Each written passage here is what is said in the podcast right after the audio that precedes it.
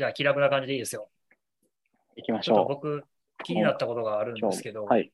はいはい。あの、聞いてる人には伝わらないかもしれないですけど、今西さんのカメラが微妙にワークしてるのはなぜ？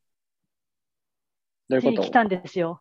なんか、あれでしょ？あの。アップルスティステュディオディスプレイってやつだ。そうです、そうです。ステあィーディオディスプレイ、ついにスタジオディスプレイ、届いたんですよ。それがついてるのか。そういうこと。あ、でもこれぐらいの機能だったらあれですよ。私の Mac のあれにつけてるシスコのカメラもやってくれますよ。ああ、そこまでダイナミックにやってくれないすな。ごいね、そんな行くんだね。すごいけど。iPad とかでも同じですよね。けど、うん、あの、ちょっと、なんていうか、これ見ポよがしに機能を使って。変わったりしても、真ん中にとか上下合わせてくれるぐらいの機能は、最近の大抵のウェブカメラはついてると思います。えーいや、なんかちょっと、まあこれさ、なんか俺俺の目がおかしいかなと思って。うまくやってくれてますよね。でもこれ、あの、トイレに行こうとして席を立ったらしばらく追従してそこで止まるみたいなことになんないの？多分、いなくなると真ん中に戻るんだと思うんですよね。戻るの？戻んないかな。戻んないよ。戻んないか。戻んないですね。戻んないね。やっぱり次に次にピン、次にピントの合う人が出てこない限りは動かないんでしょうね。ああ結構早いしなきゃないんかいや、ぬいでもなんかなんかすごいまでも真ん中っていう概念はあるはずだから、別に真ん中に戻る実装っていうのもありはありだよね。うん人がいなくなったら。そうだけどね。ニュートラルっていうかね、ニュートラルな。うん。うん。なんか、ズームとかは対応してくれるんですけど、マイクロソフト Teams は対応してくれなくて、これ。あえどういうこと？へえ。ブラウザだからのってこと？ですか悪口はそこまでだブ。ラウザじゃなくて、あのネイティブクライアントですよね専用のクライアントでも、うん。ネイティブのやつでも。なのそそれはどっちが制御してるんですかね？だってあのカメラが送ってるものっていうのはすでに、あれでしょ？あ、違うのか、なんか設定かもしれないな。いるんだな。なんかビデオエフェクトセンターステージってのがあって、これを切り替えると良いみたいなのをどっかで言うんだけど。ああ、じゃああるのもうやましたね。なるほど。あれでオンになったうーん。両方にできるんだ。なんだこれ。あ、ポートレートか。なるほど。うまいことでもあれですね、後ろがなんか綺麗にぼやけてる感じがあって。そうですね。これはどっちの機能なんだこれ今切りました。後ろぼやけを。うん、ちょっと嘘っぽいけど、でも、ズームのぼやけほど嘘っぽくない出方をしてる気がする。私はあの、ズームのボケるやつ、すごい嘘っぽいから、嘘っぽくて、気持ちが悪いから、私は絶対使わないんだけど、あれは背景をぼやかすのはどちらかというとなんかポートレートとかっていうよりかはプライバシー的な話ですようんね。うん。うんそうっすねどちらかというとモザイクだよね、あれはね。うん。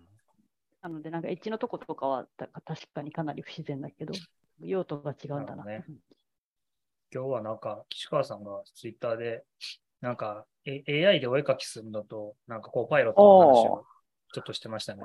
あれ一緒でしょ？まあそうかもしれない。なんか最近深津さん深津さんがね、頑張って AI でお絵描きしてて結構見てておもろいなとお絵描きもそうだし、あの、今流行ってる、巷で流行ってるのは、私使ったことはないんだけど、あの、こういう絵を描いてほしいっていうお題を与えたら、それっぽい、それっぽいっていうか、まあかなりなんかこう、高クオリティな、それにうん、あ、そうそうそう、っていうのが、うん画像が生成出てくるということで、いや、あれは、なんていうか、そのモデルを鍛えてきっていう方もまあ、そうかもしれないけど、ああいうもう、お題を与えたら出てくるみたいなのは、検索したら画像が出てくるみたいなのと、まあ大体一緒だし、うんそれ、うんまあ、それ、あの使ったことはないけど、感覚で言うと、まあ、コパイロットと考えて多分また外してないんじゃないのっていう感じで、あの、我々がこう、コパイロット使うときはコパイロットがうまいこと保管してくれそうな感じの 出だしのコードを書いて保管させるわけですよ。上に適当に配列を、それっぽい配列を書いて、スイッチって書いたら続き書いてくれるみたいなのは大体もう、そういう使い方、すごい楽なんだけど、まあそれと同じだと思うんですよね。まあそうこういう。ふうに命令を与えたら、まあ、こんなものが出てくるっていう。で、まあ、で、コパイロットで仕事はなくならないのと同様に、まあ、それで仕事はまあ、ら楽にはなるけど、なくならないっていうのも多分一緒なんじゃないのっていう。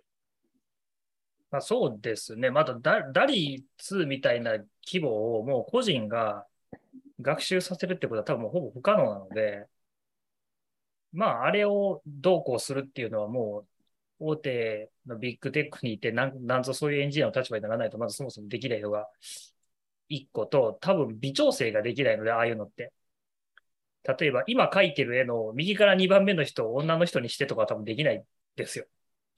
ままあでも、それはさ、あの、それはできるようにな別途アドビ先生を使えばいいわけじゃないですか。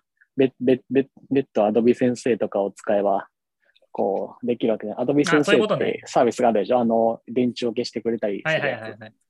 うん。それで、そうで。複合的な使い方をする。あ、その発想でもなかったな。個別にやっなるほどな。確かにそれあるな。うん。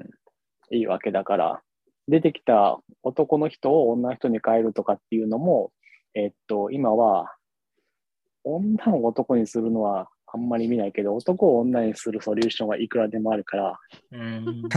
うんなんで女を男にできないんだろう？いやいや、なない、ないだけこれの問で、題かな？いや、はや流行ってないだけですよ、サービスとして。ああの、なんでか知らないけど、あの、女性の姿になりたいっていうのがこうめめちゃめちゃ流行ってる。なんか女装癖が多いんだろう。まあいいや、そんな人の趣味はどうでも。なんか、ズブさんが最近、あの、ダリの、あの、アカウントというか、使えるようになって遊んでて、で、なんかいろいろ作って送ってくれるんですけど、やっぱなんか手とか細かいところが嘘っぽいんです。嘘っぽいっていうか、下手くそで、このコンピューターの人とかが。なんかこの辺、こういうのとか、なんか雰囲気は良かったり、すごいおしゃれなイラストとか描いてきたりするんですけど、細かいとこ見ると、なんか、あ、これはなんかちょっと怖いっていうか、やっぱりちょっと人間が作ったんじゃないなって感じで、面白いですね。うん、で指が、指が6本の人間があんまりいないのが結構僕それびっくりするぐらいな感じかなと思ってるんですよね。だから割とそういう細部を突き詰めると結構難しいんで、まあね実際それそういうのコントロールできないし、うんだから多分まあすごい頑張って学習モデルを鍛えまくってうまいことをあそこに落ち着けたんだろうなという。うん。やるかな。なんだっけ、何やったっけディディフュディフュージングモデルだったっけ？とか、なんか新しいのが最近ちょっと出て、なんかそれ使ってるらしいとかって誰か言ってたけど、論文読んでないからちょっとわかんないですけど。まあでも部品としてね、使う分にはかなり便利だと思うんですよね、今の段階でも。今の段階でもコパイロットが、こう、スニペットとし、こう、なんだろう。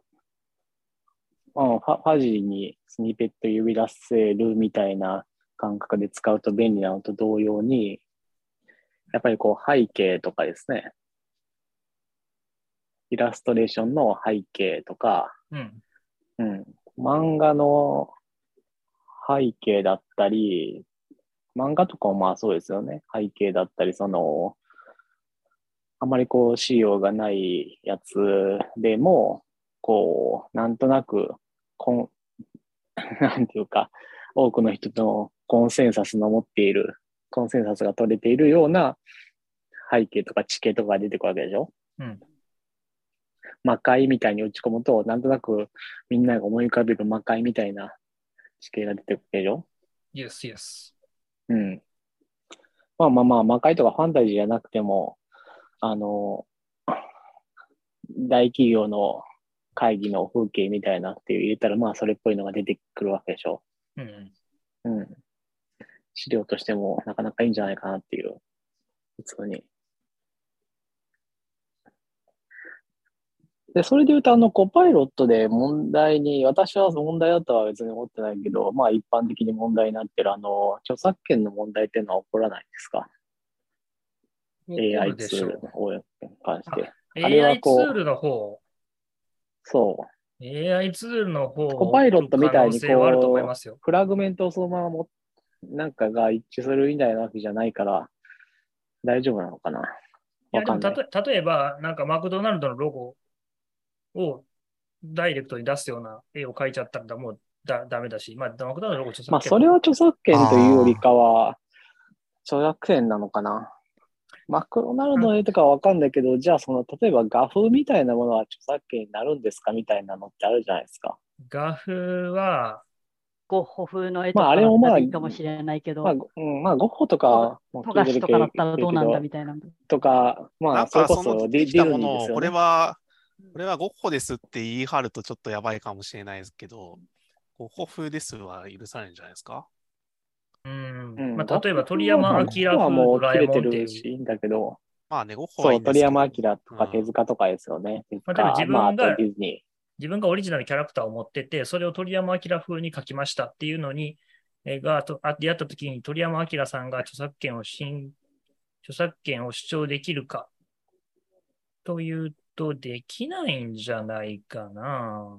まあ、だし、そこまで似せて実際に書けるかって、まあなんかもう二次創作の世界だから、じゃあ、じゃあ二次創作もダメじゃんっていう風になっちゃいそうじゃないですか、それ。あでも二次創作はダメですよ、二次創基本的に作は。はあれなんですよね。ダメなの？ふんわり。なの？あれって二。次創二次創作はダメですよ。あれは多分本気で訴えたら全員負けますよ。あ、そうなんだ。あ負けますよ。あれは単純に負けます。あれは、あれはファンアートとして、着ああの作者が許してるこぼのかと思ってた。そうですっていうと。まあ、だし別に著作権侵害っていうのは、ほあの侵害された側が申告して初めてする、成立するものなので、別にいいですよ。自分、僕の絵をいくらコピーして配ってくれてもって、もし鳥山明さんが言ったら、ドラゴンボールの絵をどこに貼っても誰も文句を、何も発生しない。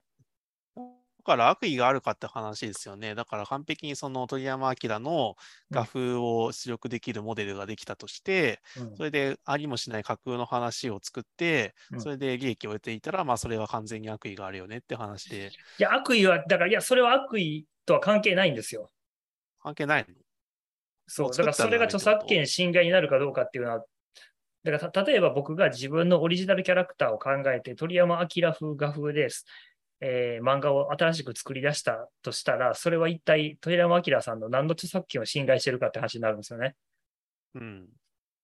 なその僕の書いた漫画には鳥山明さんが作ったキャラクターは一切出てこないんだけど、うん画風だけが鳥山明ってなるとするじゃないですか。うんうんじゃあそれは一体著作権の何を侵害してるかっていう、侵害したことにならないんじゃないかな。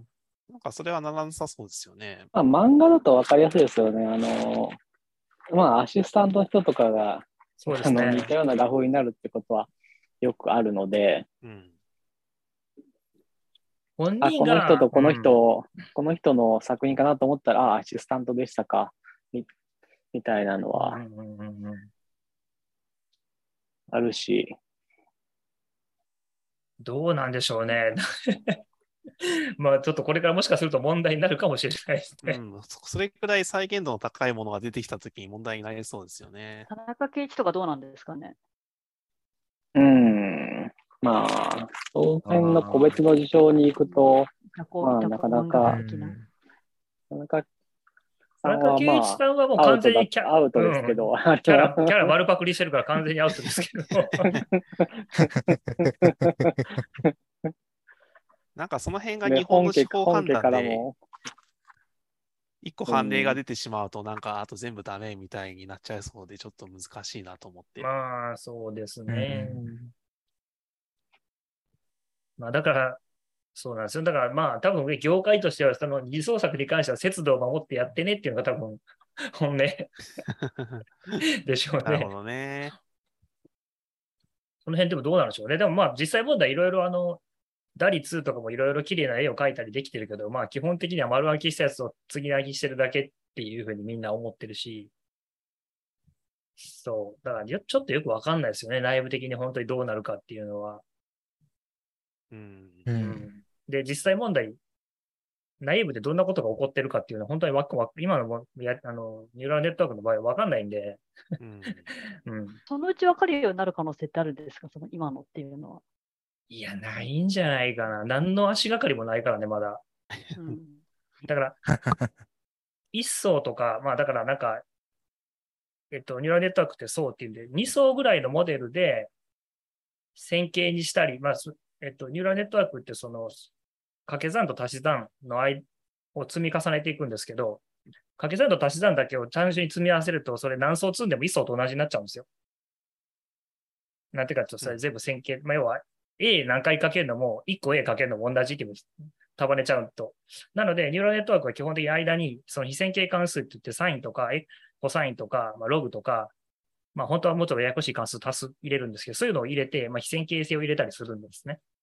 そういうのを省いたりして、まあ、実は、今まで人間がやってきたこういうのと同じようになってるんじゃないかとか、こういう振る舞いの時にこういう振る舞いが起こるんじゃないかみたいな分析をやってるけど、今現場でガリガリこうアウトプット出してるニューラルネットワークみたいに、こうなんか何段重ねてこっち回してきて3段回してこれ回してきてこのユニットを5つつなげてこうやってか確率ここから振り出したらそれどうなりますかってもう全然わかんないですね。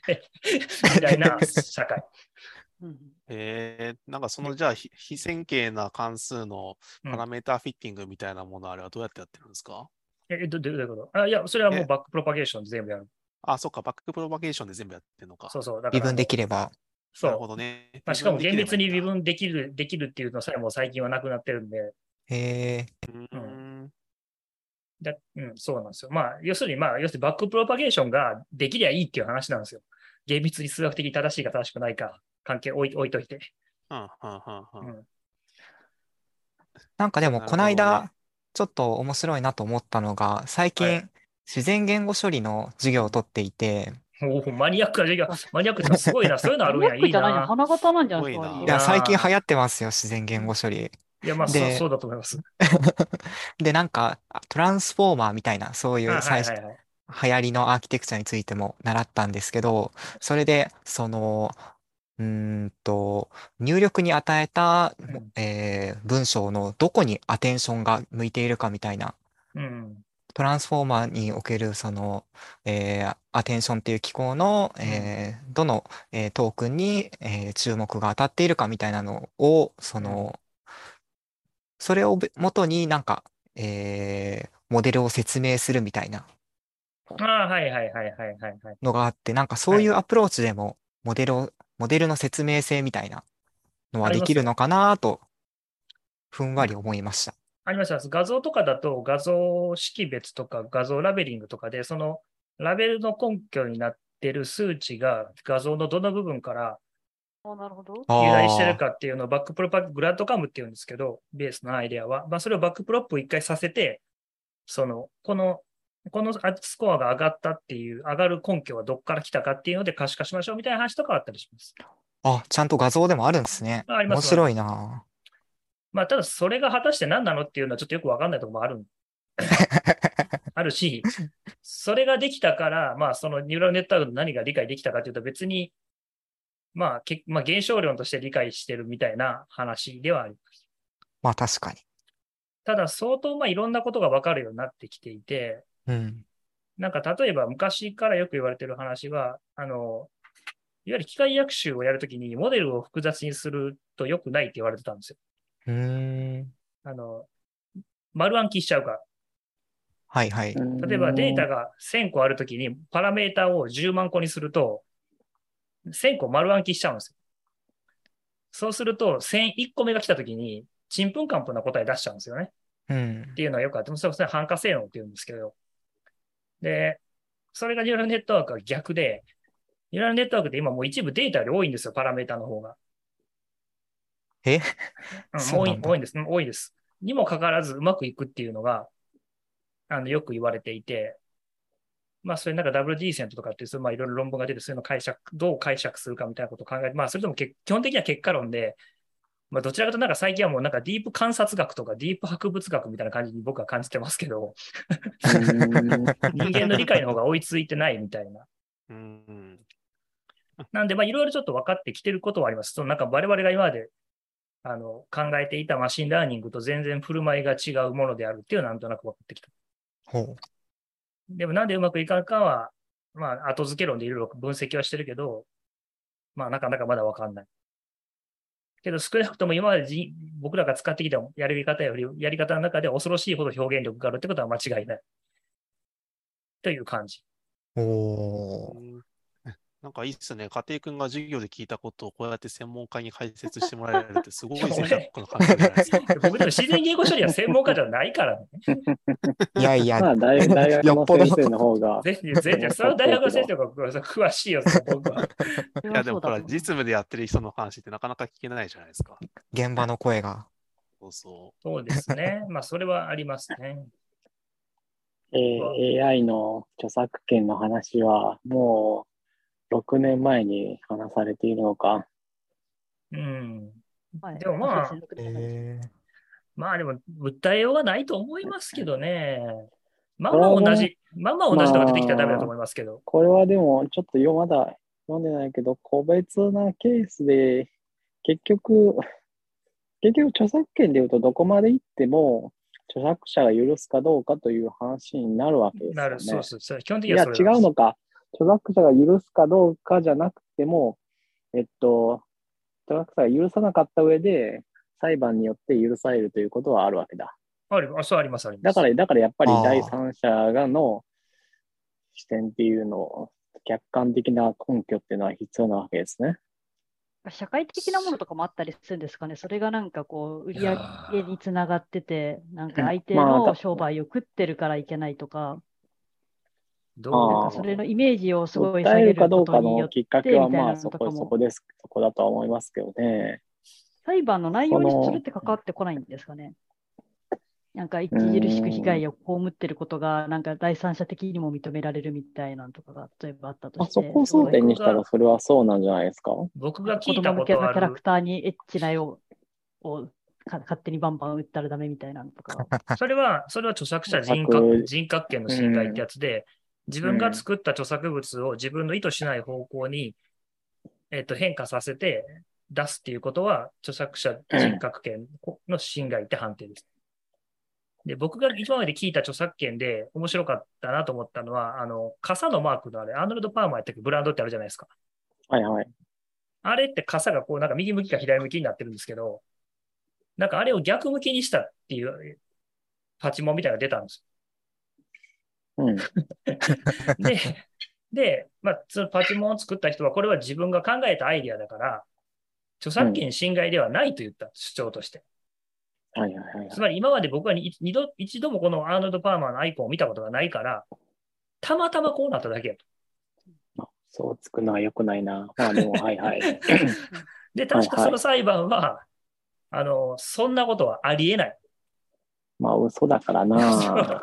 明らかにそそれは、明らかに嘘だから。な。そんなことはありえないという判断だったような気がするような。で、基本的に東京オリンピックのロゴとかはどうですかね？ああ、そう、その話しようと思ってた。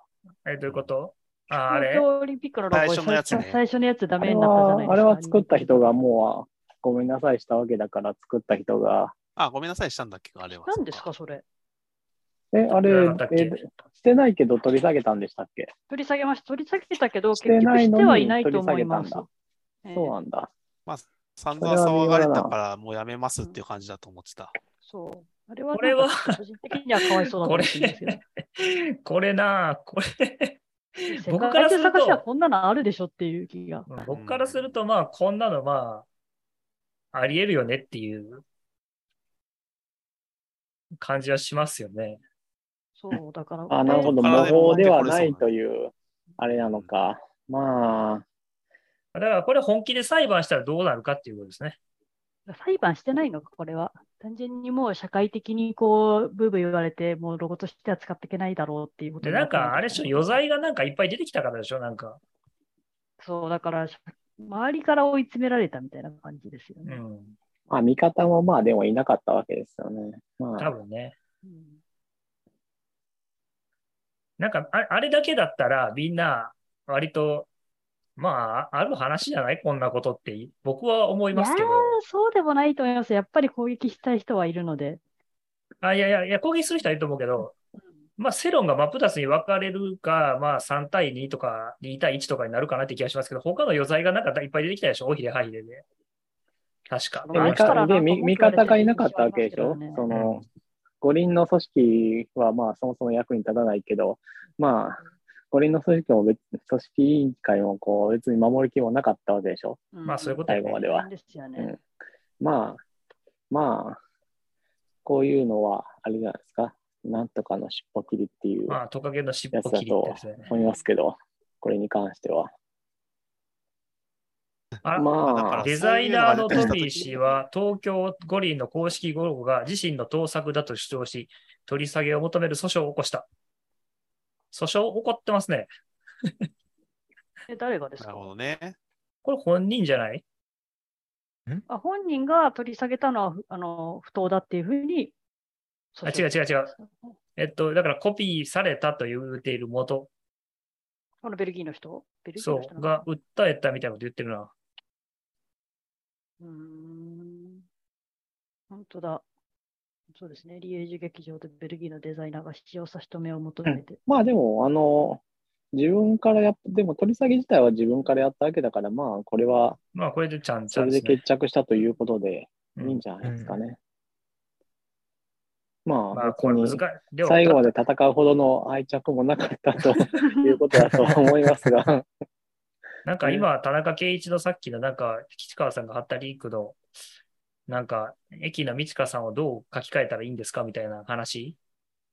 どれですか？ああ、はいはいはいはい。これ多分、の、これは読んだけど、あの、作風に関して著作権はまあ認められるのは難しいんじゃないかという話ですよね。キャラクターそのままでなければという。ただ問題はこの安彦タッチとか、藤子 F タッチとかは明らかにっていうのを自分で言ってるからね。うん見たいや、まあでも、見たことある柄になってるやつは多分ダメですね。完全に。これ顔ペタって貼ったのとわ違いがわからないっていうんだったらダメだと思います。いや、まあ、それは難しいですよ。そこの、うん。いや、それで言うとね、いや、あの、すごい難しい問題になってくるわけですよ。あの、手塚治虫とか藤子不二雄とか普通に画力があるからあれだけど、もっとこう、画力のないけども、あーまあ、あれですよ。例えば、あの、カイジとか、みたいな、あの、人の、うん。画風みたいなことをこう創作性でこう区別をつけるのはこうはるかに難しいわけですよ。うーん、まあそうだけど。もうアイデンティティで言うとその鼻が尖ってて顎鼻と顎が尖っていれば怪獣になってしまうんでみたそいうな。かな。話になってくるといや、それはね、ならないと思いますよ。それは違うと思いますよ。もう少しなんかミッキーのちゃんとかそのくらいにあるんの方がわかりやすいんじゃないですか。こうこう創作性で差をか。うんマスターまあ鳥山明みたいなものは、あの、例えば鳥山明とか手塚とか、まあ、特に鳥山明なんかは、あの、イラストレーターとして超一流なんで、あのー鳥山明の画風っていうのはどこまでいっても鳥山明にはならんので、みたいな、まあ、うんまあしかならなくて。でもまあ、例えばね、ドラゴンボールって、あの、ドラゴンボール IF っていうの IF はすごい人気があって、あの、ものすごい、今はもうちょっとドラゴンボールスーパーで取り、あの、正式な続編が出たから、またちょっとあれなんですけど、それまではこう、ドラゴンボールの IF ってこう、めちゃめちゃ、すごい、あの、しっかりしたのが作られたんですよね。そんなのがあるんだ。あ、あります、あれ。ドラゴンボールのね、IF の話はこう、一大ジャンルなんですよ。まあ、それは、まあ、もう、明らかにドラゴンボールの続編を勝手に書いてるわけだから、ダメな、アウトなんだけど、鳥山明ってなんかアシスタントか弟子みたいな人がたまになんか風で書いてるみたいなのなかったでしたっけ？違う人かな？まあでも、ドラゴンボールの人が関係とか、ドラクエ関係のやつとかを書いてるみたいな、その、鳥山明だですと言って書いてるわけじゃないけれども、代わりに書いてるみたいなのがなんかあったよ。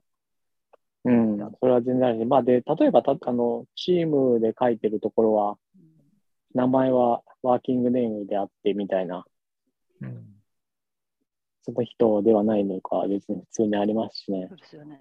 確かまあでも、例えばその鳥山、あのドラゴンボールの IF は、著作権法的には、まあアウトなんだけど、うんうん、まあ、でも多分結構議論のうちは、だいぶ独創、創作成みたいなのは認められる余地は多分にあるから、みたいなのもあるとまあ、と。とはいえ、アウトですよ、これは。う んまあそうなんだけど、上鳥山明さんと集英社が訴えたら一撃で、あの、取り、取り、あの、停止命令出ると思いますよ。まあでも現実的な話をすると、あの、手打ちにすることはできますよね。あの、アメコミのアルトックシステムとかと一緒で、if, if として、アンソロ、公式アンソロジーとして、いやまあ、それは、まあ、それは当然。うん、なんかでもそういうのゲームでもあり、だし。なんかゲームとかでもありませんでしたっけ？どっかなんか開発者チームが、なんか、なんかゼルダかなんかキャラクターをパあのパクって、インディーズゲーム作ってたら、ああ、そう、ゼルダの続編？違うな。クロノトリガーのあそうなんだ。なんかそんなのあったような気がする。で、なんかそれ正式にその企画のとこ持っていったら面白いからもうちょっと練り直して、本当のその、まあ、ブランディングして出しましょうみたいなのがあったってこうなんかそういうの聞いたことあるけど。まあなんかそれだったらやっぱり、まあ、乱暴にまとめると、やっぱり道具は、AI 追いかけやっぱり道具だから、やっぱ道具ですそれね。で書いたものの責任は人間が取るということで、それでいいとまあ。コパイロットで書いたものの責任も、やっぱり。コパ、うん、その、が取るということで、決着はつくような気はするな。そういう意味で私はコパイロットは とてもいいと思うし、コパイロットなしでもう、プログラムは書けんと思うわけですね。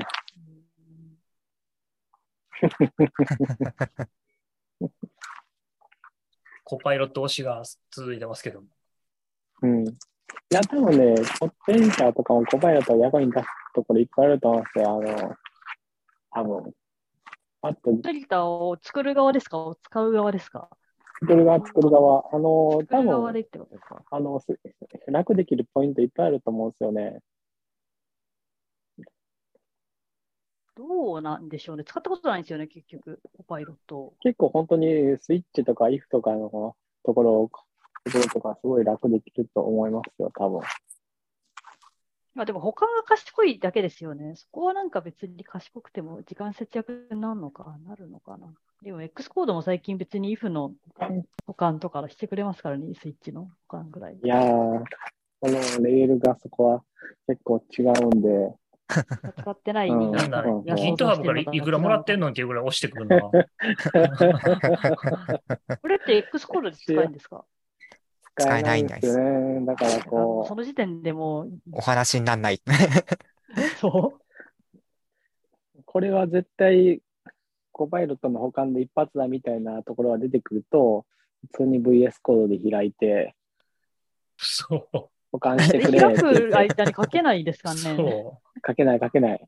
私は、私はもう、あの、そういうの保管で聞くやつをこう打っていくと、う打っていってたところでもう他のことしたくななるんで、うーん。まあどうしても書かざるを得ない場合は書くんですけど、う。なるほどね。もうその保管ができるのかな。なんかこう同じ繰り返しを2回繰り返しに差し掛かったあたりで嫌になってこう、ブラウザーとか見出しますね。もうそのもやる気は二度と復活しない。誰に文句言ってんの一体。いいじゃないですか、プログラマーの美徳の怠惰みたいな感じじゃないですか。楽をするためだから苦労を厭わないみたいなこの繰り返この繰り返しを保管してくれないのか。頑張ってくれ。それを繰り返しをしなくていいコードを書くみたいにならないんですか？それはできない場合ってことですかね。いや、まあなんか、あるじゃないですか。なんかこう、なんか、すなんか長いスイッチ文を書かなければいけないとか、うん。まあ、値をつ詰め替えるようなやつとかですね。特に。うん値をこう、積み替え、詰め替えるようなやつ。本当に。まあ、そういうのがハマるのを書くことがあんまないからかな。うんあんまり便利と思ったことないんだよな、使ってて。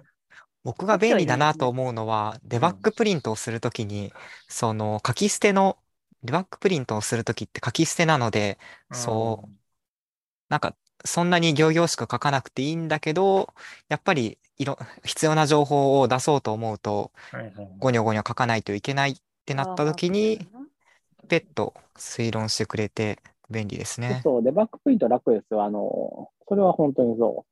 あの、ツイートだったら、クォーテーションで囲って、変数名をコピーペーストして、カッコで囲んで前にバックシャツつけてって書くのが、まあ、書くと思うんですけど、うんそれをこう、チャッとやってくる。で、いきなりプリントにオブジェクト突っ込めばいいんじゃないですか？いや、それだとねダンプだからちょっとわかんないです。やっぱりこう、うんフレー X、X はこうとか、幅はこうとか、名前はこうとかみたいなのは多少欲しいし、まあれ、あれとかの中身がオブジェクトになっちゃうと、それはそれであれだし、あれ、逆にこう、 Swift の場合だと、あれを入れると、あれの中身が debug print になって出過ぎてしまうとかもあるんで、うん。適切な debug print をするのはなかなか自動ではいかないんですよね。ただ、コパイロットは、そこでメソッドの直後とか、if 文の前とか後とかにやるといい感じで、そうそれそうそうそう。なりに入れてくれるとか、あと、まあ、へうん、変数名とか入れてくれたり。そうそう、これは普通にロログとして出しておくとみたいな時でも、まあ、あんまりこう、なんかこう、そのままのネームイコールなんとかだけだとちょっとかっこ悪いなという時でも、うんとか、あと、これが呼ばれたみたいなのを、まあ一応確認しときたいみたいなログでの、みたいなの出すときも、それ、それっぽい英語をこう出してくれて、それっぽい英語と値を埋めてくれて、あ、これはそのままコミットしてもいいいいな、みたいな。結構ログをこう、どうかっこよく出すかっていうので、こう、私ると、またやる気なくなるんですよね、それで。多分あのた圧。倒的に岸川さんと多分やる気のなくなるポイントが私が違っていて、多分そのとだるいは多分そんなにイラッとしなくて、まあやりゃいいやって思っちゃうけれども、私はツールが変わった時のイラがすごいんだと思うんですよ。ああ、なるなので、ほどね。多分、あの、X コードにそれがの、コパイロットが載ったら使っては便利と思うかもしれないけれども、それのために、あの、エディターを変えて、で、カーソルの動きが違うとか、フォントが違うとかがめちゃめちゃイライラすると思うんです。なるほど。はいそこはあれだからな、得意ないからな。ああ、でも確かに X コードを使ってるときにわざわざコパイロット使うためだけに VS コードにスイッチはしないな、さすがに。なんないとかか？どっちかだけで書くよね。うん。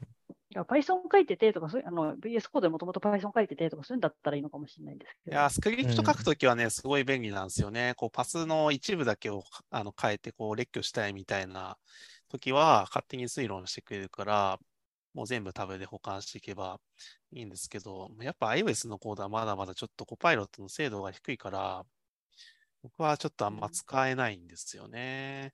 うんうん。いやー私はでも本当にあの、名前が決まんないとか、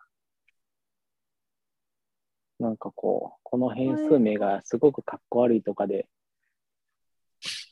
いや、なんか変数名のかっこよさもまああるけど、決めてくれるのがいいですね。なんかコパイロットがいいなと思ってるのは、やっぱ列挙するときですよね。あの、まあ、それはそう。それはそう。うん。メンバー変数で宣言したものをこう列挙したいなと思ったときに、最初に書いたものをなんかすごい能力で察してくれて、気づいたら全部並べてくれてるみたいなやつですよね。あれはすごくいいですよね。ピンが出てこないとあんまりいらないのか。う。うんん。だから、うん、iOS の開発をしてる分には僕はそんな重要ないんだけど、そういうスクリプトとか、まあ、さっき書き捨てって話があったけど、そういうのですよね。そういう時はいいですね。あの結構やっぱり普段書かないメイクファイルとかって文法忘れちゃう時あるし。あわかるそういうのは確かにね、欲しい気はする。。うん。うん。まあ、それにまあ、メイクファイルとかはすごいよ。ぴったりのファンが多分出てきそう。メイクファイルとかシェルスクリプトはかなりぴったりのものが出てくるんだよね。やっぱりこう、あまあ、どこに使ってるかによるけど、特にあのうん CI だったりとかにうん出てくるようなやつとかはもうほぼぴったりのものが出てくるから。まあ、パターンないからね。そういうのは多分得意なんでしょうね、やっぱり。パターンないっていうか、ねパパうんそうかパターンが決まってるというか。もう何回やっても、あの、どのシェルで、あの、タイプって、if タイプって書けば、コマンドの存在確認ができるかとかわかんなくなっちゃうんですけど、そういうのをね、あの、勝手に保管してくれて、そうそう、これこれみたいなの出してくれるから、そういうのはいいんですよね。まあ、それでですね、今日は、なんか AI の話を延々とやってましたけど、はい。次のお便り。お便りは来てないけおど。便りのコーナーみたいな。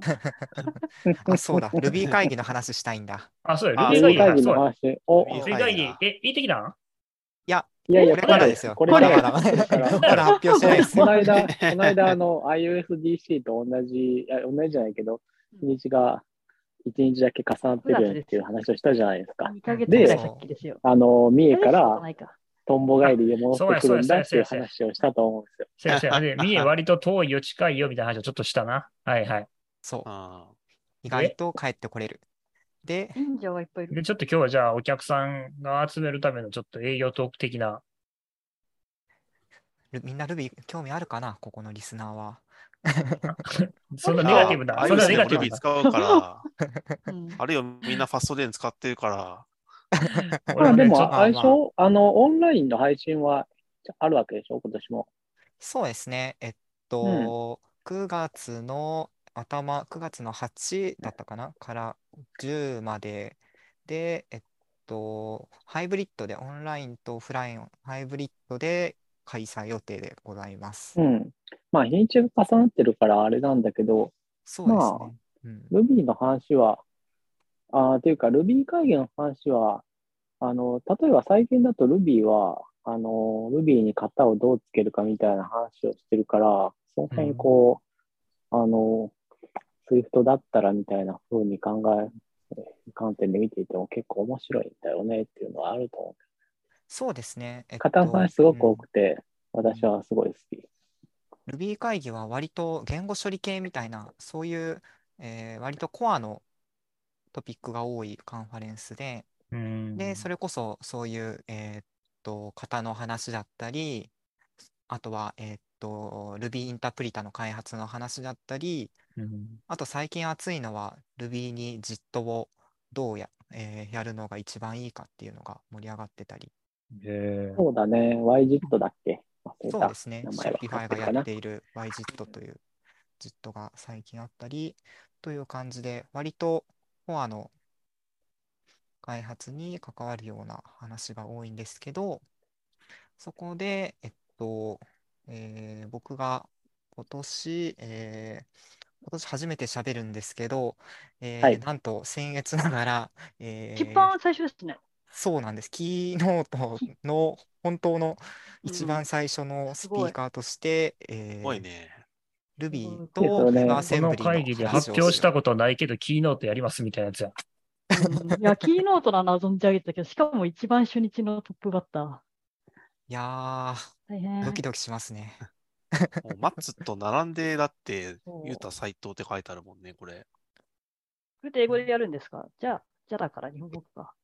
そうですね同時通訳がつくらしくてうん、英語だへーそうなんだと英語だけで、日本語で喋ると英語のバージそれはョンがつくもう、うん我らが家庭君はえ英語で、英語で、 try! Swift も英語でやってたしね。いや、でもやっぱり英語で喋ると、その、聞いてる人も英語だけになっちゃうんで、ああ、そうなんだ。そうか、A に、私 A はにはないんだよね。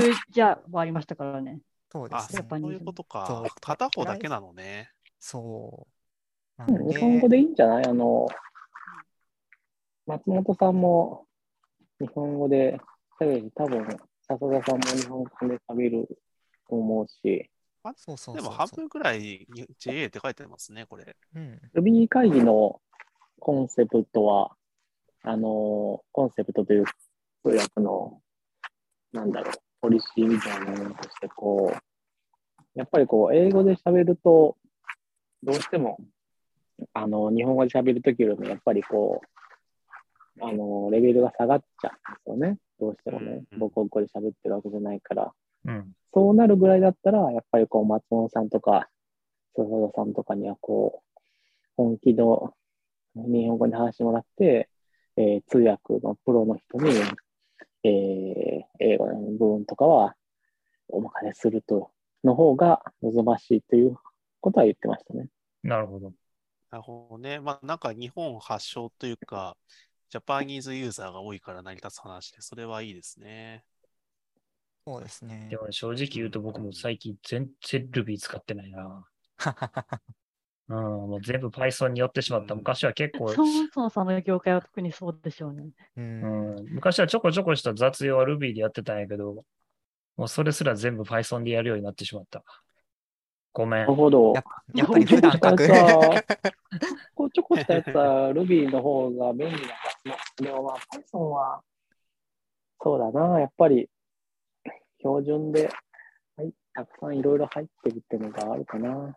そうですね。あんまりいろいろライブラリインストールしなくてもやっぱり使えるってのは便利なのかもしれまあ Python は便利でないな。うん。すね。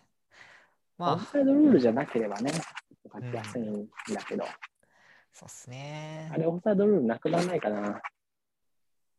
いや、なくならなくてもいいけど、中括弧入れてもいいと。あの、タブで、ああ、インデントか。いや、あインデントで。ああ、あれはいいと思いますけどね、私は。あ、分かれる。これあれは分かれるよね。エンド書かなくていいし、綺麗だし、あれは難しいな。のフォフォあの、フォーマッターと相性が悪いから、私のスタイルにはすごく合わないんですよ なんか、ね。キッカーがフォーマッターとか好きそうだもんな。なるほど。そう。なんか、適当にコピーして、セーブしたらパチッとなるっていうのがいいんだけど、Python はそれができなくて、適当にコピーした後にうまいことインデント合わせないといけないっていうのが、え、でも別の言語だとしてもエンド書いたり、カッコとして書かないといけないところですよね、それはきっと。エンドとかカッコとかはコピーしてくる分にはまあ大丈夫だし、カッコとかは別にカッコカッコカッコってコピー、コピーペースト3回すればいいんで、インデントを合わせるよりかは全然ポ、コポコポコってインデンやれば。トを合わせるよりかは全然楽です。インデント合わせるのは難しいですよ。なんかこう、うん。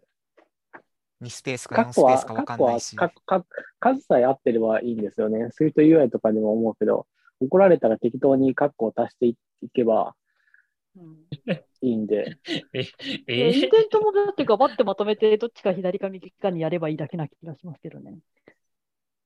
うーんとね、インデントはこう、答えが合ってるか間違ってるかを結構教えてくれないんですよね。カッコは、あの、あ言いたいこと分かる。うんうん。とりあえず増やすか減らすかして合えば合うんで、そうかな。いや、まあ、でも、多分これ本当にしあのな慣れというか、宗教問題というか、慣れな気がする。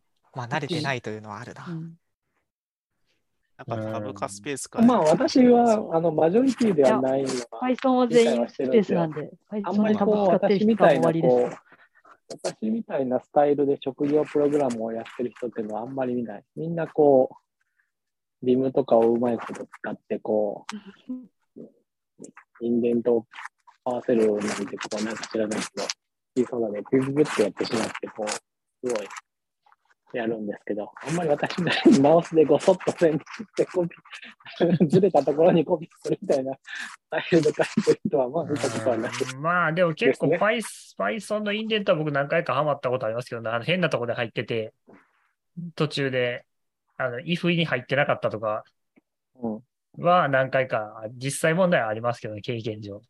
私、まあ本当タイピングは素人だから、後ろから見たら本当に私、あの、素人だから、あの、うん、あ、後ろから。素人にしか、素人にしか見えないと思う、後ろから見てたら。そうね。何この人、何この人、これで、これでお金もらってんの、この人、みたいな感じになると思う。この人さっきからうん人差し指で売ってるよ、ずっとみたいなやつか。そうか、そうそうそう。うん。まあ、それはそれでタイピングは別に、あそうあの自分の街がわからななく、わからない麻雀プロみたいな、そんな、プロではないですけどね。この人絶対持ち分かってないけど、プロなんだな、みたいな。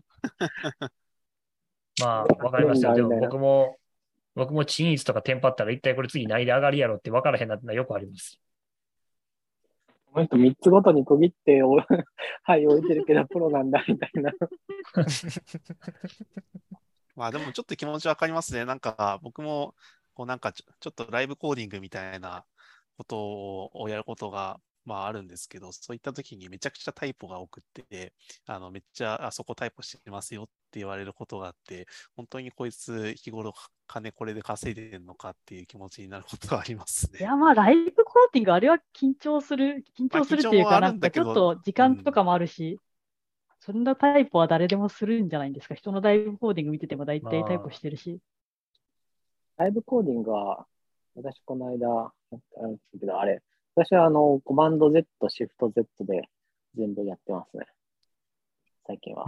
ああ、そういうプレゼンテーションでやるときです全部書いて、それをあの戻して、でたあ順番に出現させていくみたいなことですよね。おなるほど、コ賢い。マンドシフト Z だったら、あのーなんていうか、ここまで打った後に、1行打ってから、あの、残り全部バッてやるとかも、まあまあ、まあ、や結局全部タイプの記録を残しておけるから、そういう微調整もできるスライド作ってるそう。あだまあ、からアップルがクラッシュした部、ら終わりなんだけど、あ、それは終わり。だからアップルが全部。あの、コードスニペットに残すようなもんですよね。キーノートとかで。うんなんかこうメモを見ながら、あの、次はこれを打ってみたいなことをやろうとしたことあるんだけど、あれは多分、うん、むずいから、ライブ写経。むずいし、多分に2画面とかあればいいんだけどね、私2画面ないからね。そうそこもあってあれですよね。まあでも、いや、でもどうだろうな。やっぱ時間が背負ってるって感じが嫌なんだろうな、ライブコーディングは。まあ、多分というより、そもそも人がタイプをしてるだな、なんて思ったこと一回もないから心配しなくても誰もそんなこと気にしていない以上っていう。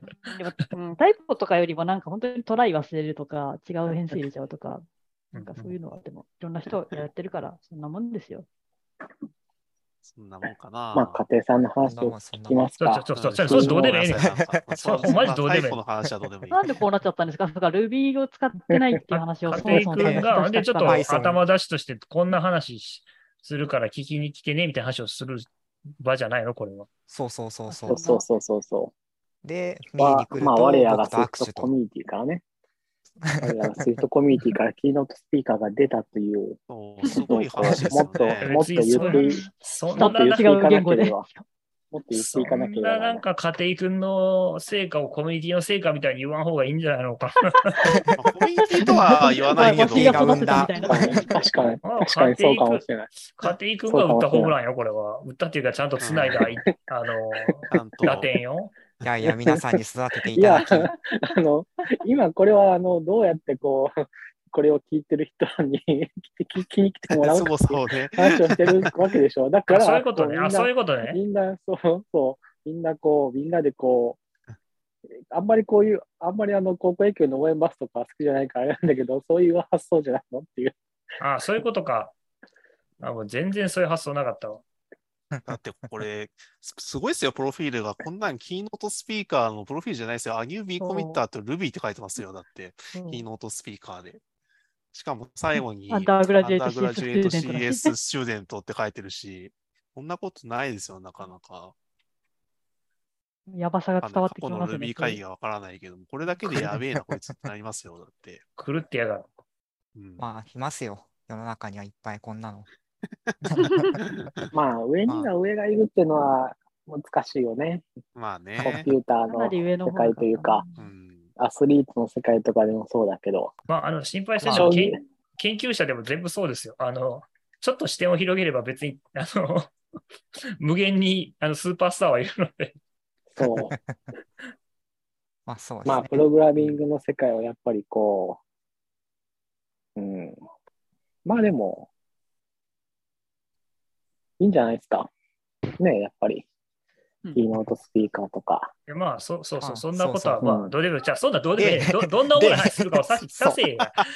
どうでもええねん、そんな話は。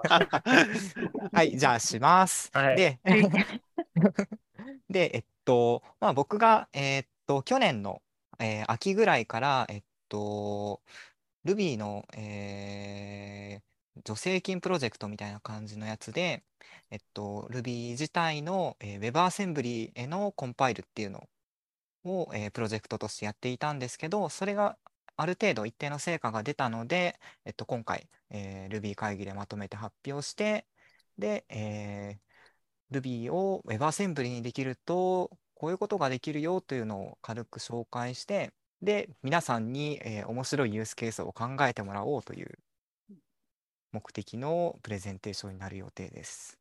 うん、気になるな、ユースケース。なんかそうですね、難しい。いいよね。考えてもらうってところがいいよね。あの、なんかやっぱカンファレンスやってる身からすると、やっぱそういうトークを集めたいっていうのはあるよね。うん、あとはやっぱりこう、私のやってることでもあるんだけど、あの、動く、実際に動くドキュメントとかはいいと思うんだよね。そうですコードねス。ニペットがそのまま、あの、まあ、モジュラの JS とか文字通りクライアントで動くから、モジュラのドキュメントとかはこう、サンプルコードがあってランボタンがついてるんですよね。そうそうそうそう。まあ、Stack Overflow とかもそうだし、まあ、それで言うと、あの、 Stack Overflow に、あの、Ruby の code editor と run button がつくみたいなのはすごく便利だと思うね、私は。そうそう、そういうアイディアを、えー 実際に実現してくれるっていう人を、えー呼び込むための話ですね。これは先生ね。あ、どうぞ。1時間10分ぐらいありそうですけど、家庭さんのお話はどのくらいで、なんかその後ディスカッションタイムとか、なんかそういうのがあったりするんですか？えっと、これは多分、えーっと、Q&A なしで1時間なしなんだ。ちょっとなんじゃないかなえ、。そんな喋んの ?1 時間も喋んの？これ。なん10ですかね時。50分から12時までになってるから、え1ー、時間10分すげえ。ですよね。これがキーまあノートスピーカー尺枠としては。本当だ、他の人30分なのに、家庭君だけすげえ長い。いや、もう、キーノートスピーカーですから。すごいね。いっぱい時間あるな。キーノートスピーカーというのがなんかすごい、すごいもののような気になって。あの、ちょっといいですか、先生。質問。はいは WebAssembly を僕は使ったことが全く何もないんですけど、なるほど。なんか、どうやって使うんですか？なんすかね。なんか、なんか JS みたいに Ruby のコードを HTML 上に書いたら実行できるとかそういうことですか？なんというか、直接そういう感じではなくて、Ruby の、えー Ruby プログラムってあるじゃないですか。はい。えっと、Ruby インタープリタ自体のことですね。はいはいはい。普通に、えー Mac とかで実行する場合って、はいえっと、まあ、ARM64 の機械、えー executable file になってるじゃないですか。はいではなくて、そこを、えー WebAssembly っていうアーキテクチャとしてコンパイルする。そうすると、うんえーえー Ruby、えー Ruby インタープリターを、えー WebAssembly に、えーコンパイルした実行バイナリーっていうのが手に入って、で、えーブラウザはその WebAssembly アーキテクチャの、えープログラムを動かせると。まず、あの、多分 WebAssembly っていう、Ruby の WebAssembly よりも Ruby、えっと、WebAssembly がどう、どういうものかっていうのを多分説明した方が伝わりそうだと思うんですよね。で、実行モデルで言うと、フラッシュとか Java アプレットとかにあ、近い。ものだと思うんですよ。WebAssembly って。WebAssembly のうんバイナリがあって、ブラウザはそれをダウンロードするんですよね。うん初回に。で、ブラウザは WebAssembly を実行できる環境っていうのをもう、ブラウザの中に持ってるんですよ。うんうんなので、えー Ruby で書いたプログラムでも、Swift で書いたプログラムでも、C とかラストで書いたプログラムでもいいんですけど、それを WebAssembly にコンパイルすると、ブラウザはそれをダウンロードして実行することができるんですよ。そうそう。まあ、ざうんうんうんすごい乱暴に言うと、JVM がいろんな場所、ブラウザに入っているうんっていうのがすごく直感的かな。なるほど。で、フラッシュとか Java アプレットとかと違うのは、まあ違いはそんなないんだけど、えーあの、し、やろうと思、ただそういうことを彼らもやろうとしたと思うんだけど、あの、まあ、あ WebAssembly というものの仕様がまあ公開されていて、かつそれのエコシステムっていうのがずっとずつあって、えーっと、別に、その、プロプロエタリな技術じゃなくて、まあ、それこそ、あの、Ruby で、加藤さんがやったみたいに、自分で、ええっと、ある言語を、だったり自作の言語でもいいんですけど、WebAssembly のバイナリっていうのを作ることができて、えー、ブラウザで、いいろいろな関係のブラウザで動かすことができるっていうところが面白いところだね。JavaScript 以外にっていう意味で。WebAssembly は基本的にはでもなんか、基本的にはなんか将来的には例えばこう Ruby とか Python とか Swift とかそういうなんか公式のところが配るイメージなんですかね。そういうものでもない。WebAssembly の実行環境とかコンパイラって意味ですか？人あ、そうですね。それはもう入ってるね。難しいですね。例えば、えあ、そうですね。Ruby だとすでに公式が配ってますね。うんで、えー Swift だと、えー勝手にコミュニティで配ってます。うんで、これが将来的に、えー公式に入るかどうかは正直よくわかんない。公式にでモチベーションがあれば入るかなという感じで。で、それはその WASM 上でなんか実行させたい Python じゃないや、Swift なり Ruby なりのコードを置く人がここから取ってきてみたいなのを指定して取ってくるっていう感じポスティングはもうあれですよ。うん各個人が、各個人っていうか、もう、それこそどこでも。あの、バイナリ自体をどこから取ってくるってことですよね。あ、そうです、そうです。ああ、なるほど。例えば私が作った、こう、Swift の WebAssembly のやつがどこに置かれるかってことですよね。えっと、あ、違うな。実行環境は違うのかな？これ、あそれ自体がどっかにある？僕多分ね、今、今今ちゃんと同じことを考えてる気がする。あの、なんか WebAssembly、Swift の言語をうんで書かれたソースコードを WebAssembly のその命令セットみたいなやつに落とすうんものがプラグインとして配る必要があるんじゃないのって思っている。なるほど。あ、それはね、えっとビルドしたものを配る。そうですねコンパイルする人は、えー配る人です。えーだから、そういうことよね。だから WebAssembly ってどちらかというと共通プログラムみたいなもんで、開発者がす。使うものなんだね。そうです。配布形式です。で、で、僕は例えばなんかこう、ウェブ上でやりたいアプリケーションをスクリプトを Ruby なり何なりで書いて、僕が WebAssembly で WebAssembly のなんかメールセットになったバイナリみたいなものを作って、それをウェブ上で公開して、みんなはそれをダウンロードしてブラウザ上で実行する。そうです。はいだからえークライアント側は特にどういう言語でなっているか、構築されているかっていうのは特に気にせずになるほど。勝手に実行するだけ。結構でも危険っちゃ危険ですよね。えーそれってさ、いろんな言語で WASM のバイナリー作るんだけど、それが WASM のバイナリーですっていうのはどうやって保証するの？お、難しい。それは、あの、WebAssembly として実行できれば、そのバイナリっていうことですね。それはえっとあのウェブサイト側がその WASM のバイナリーを落としてきて実行できれば OK っていう感じなんですかね。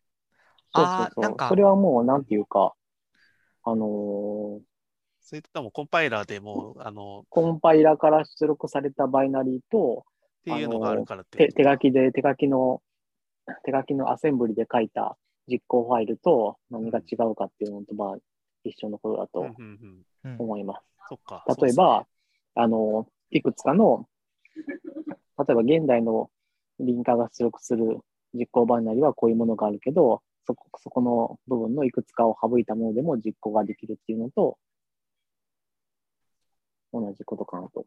うんえーじゃあ、家庭君がその Swift の WASM を開発してるときって、うんその、えっと、ビルドした成果物が WASM で動くかどうかっていうのはどうやってやってるの？ビルドした成果物が WASM で動くか。あ、そもそも WASM でビルドするからって話か。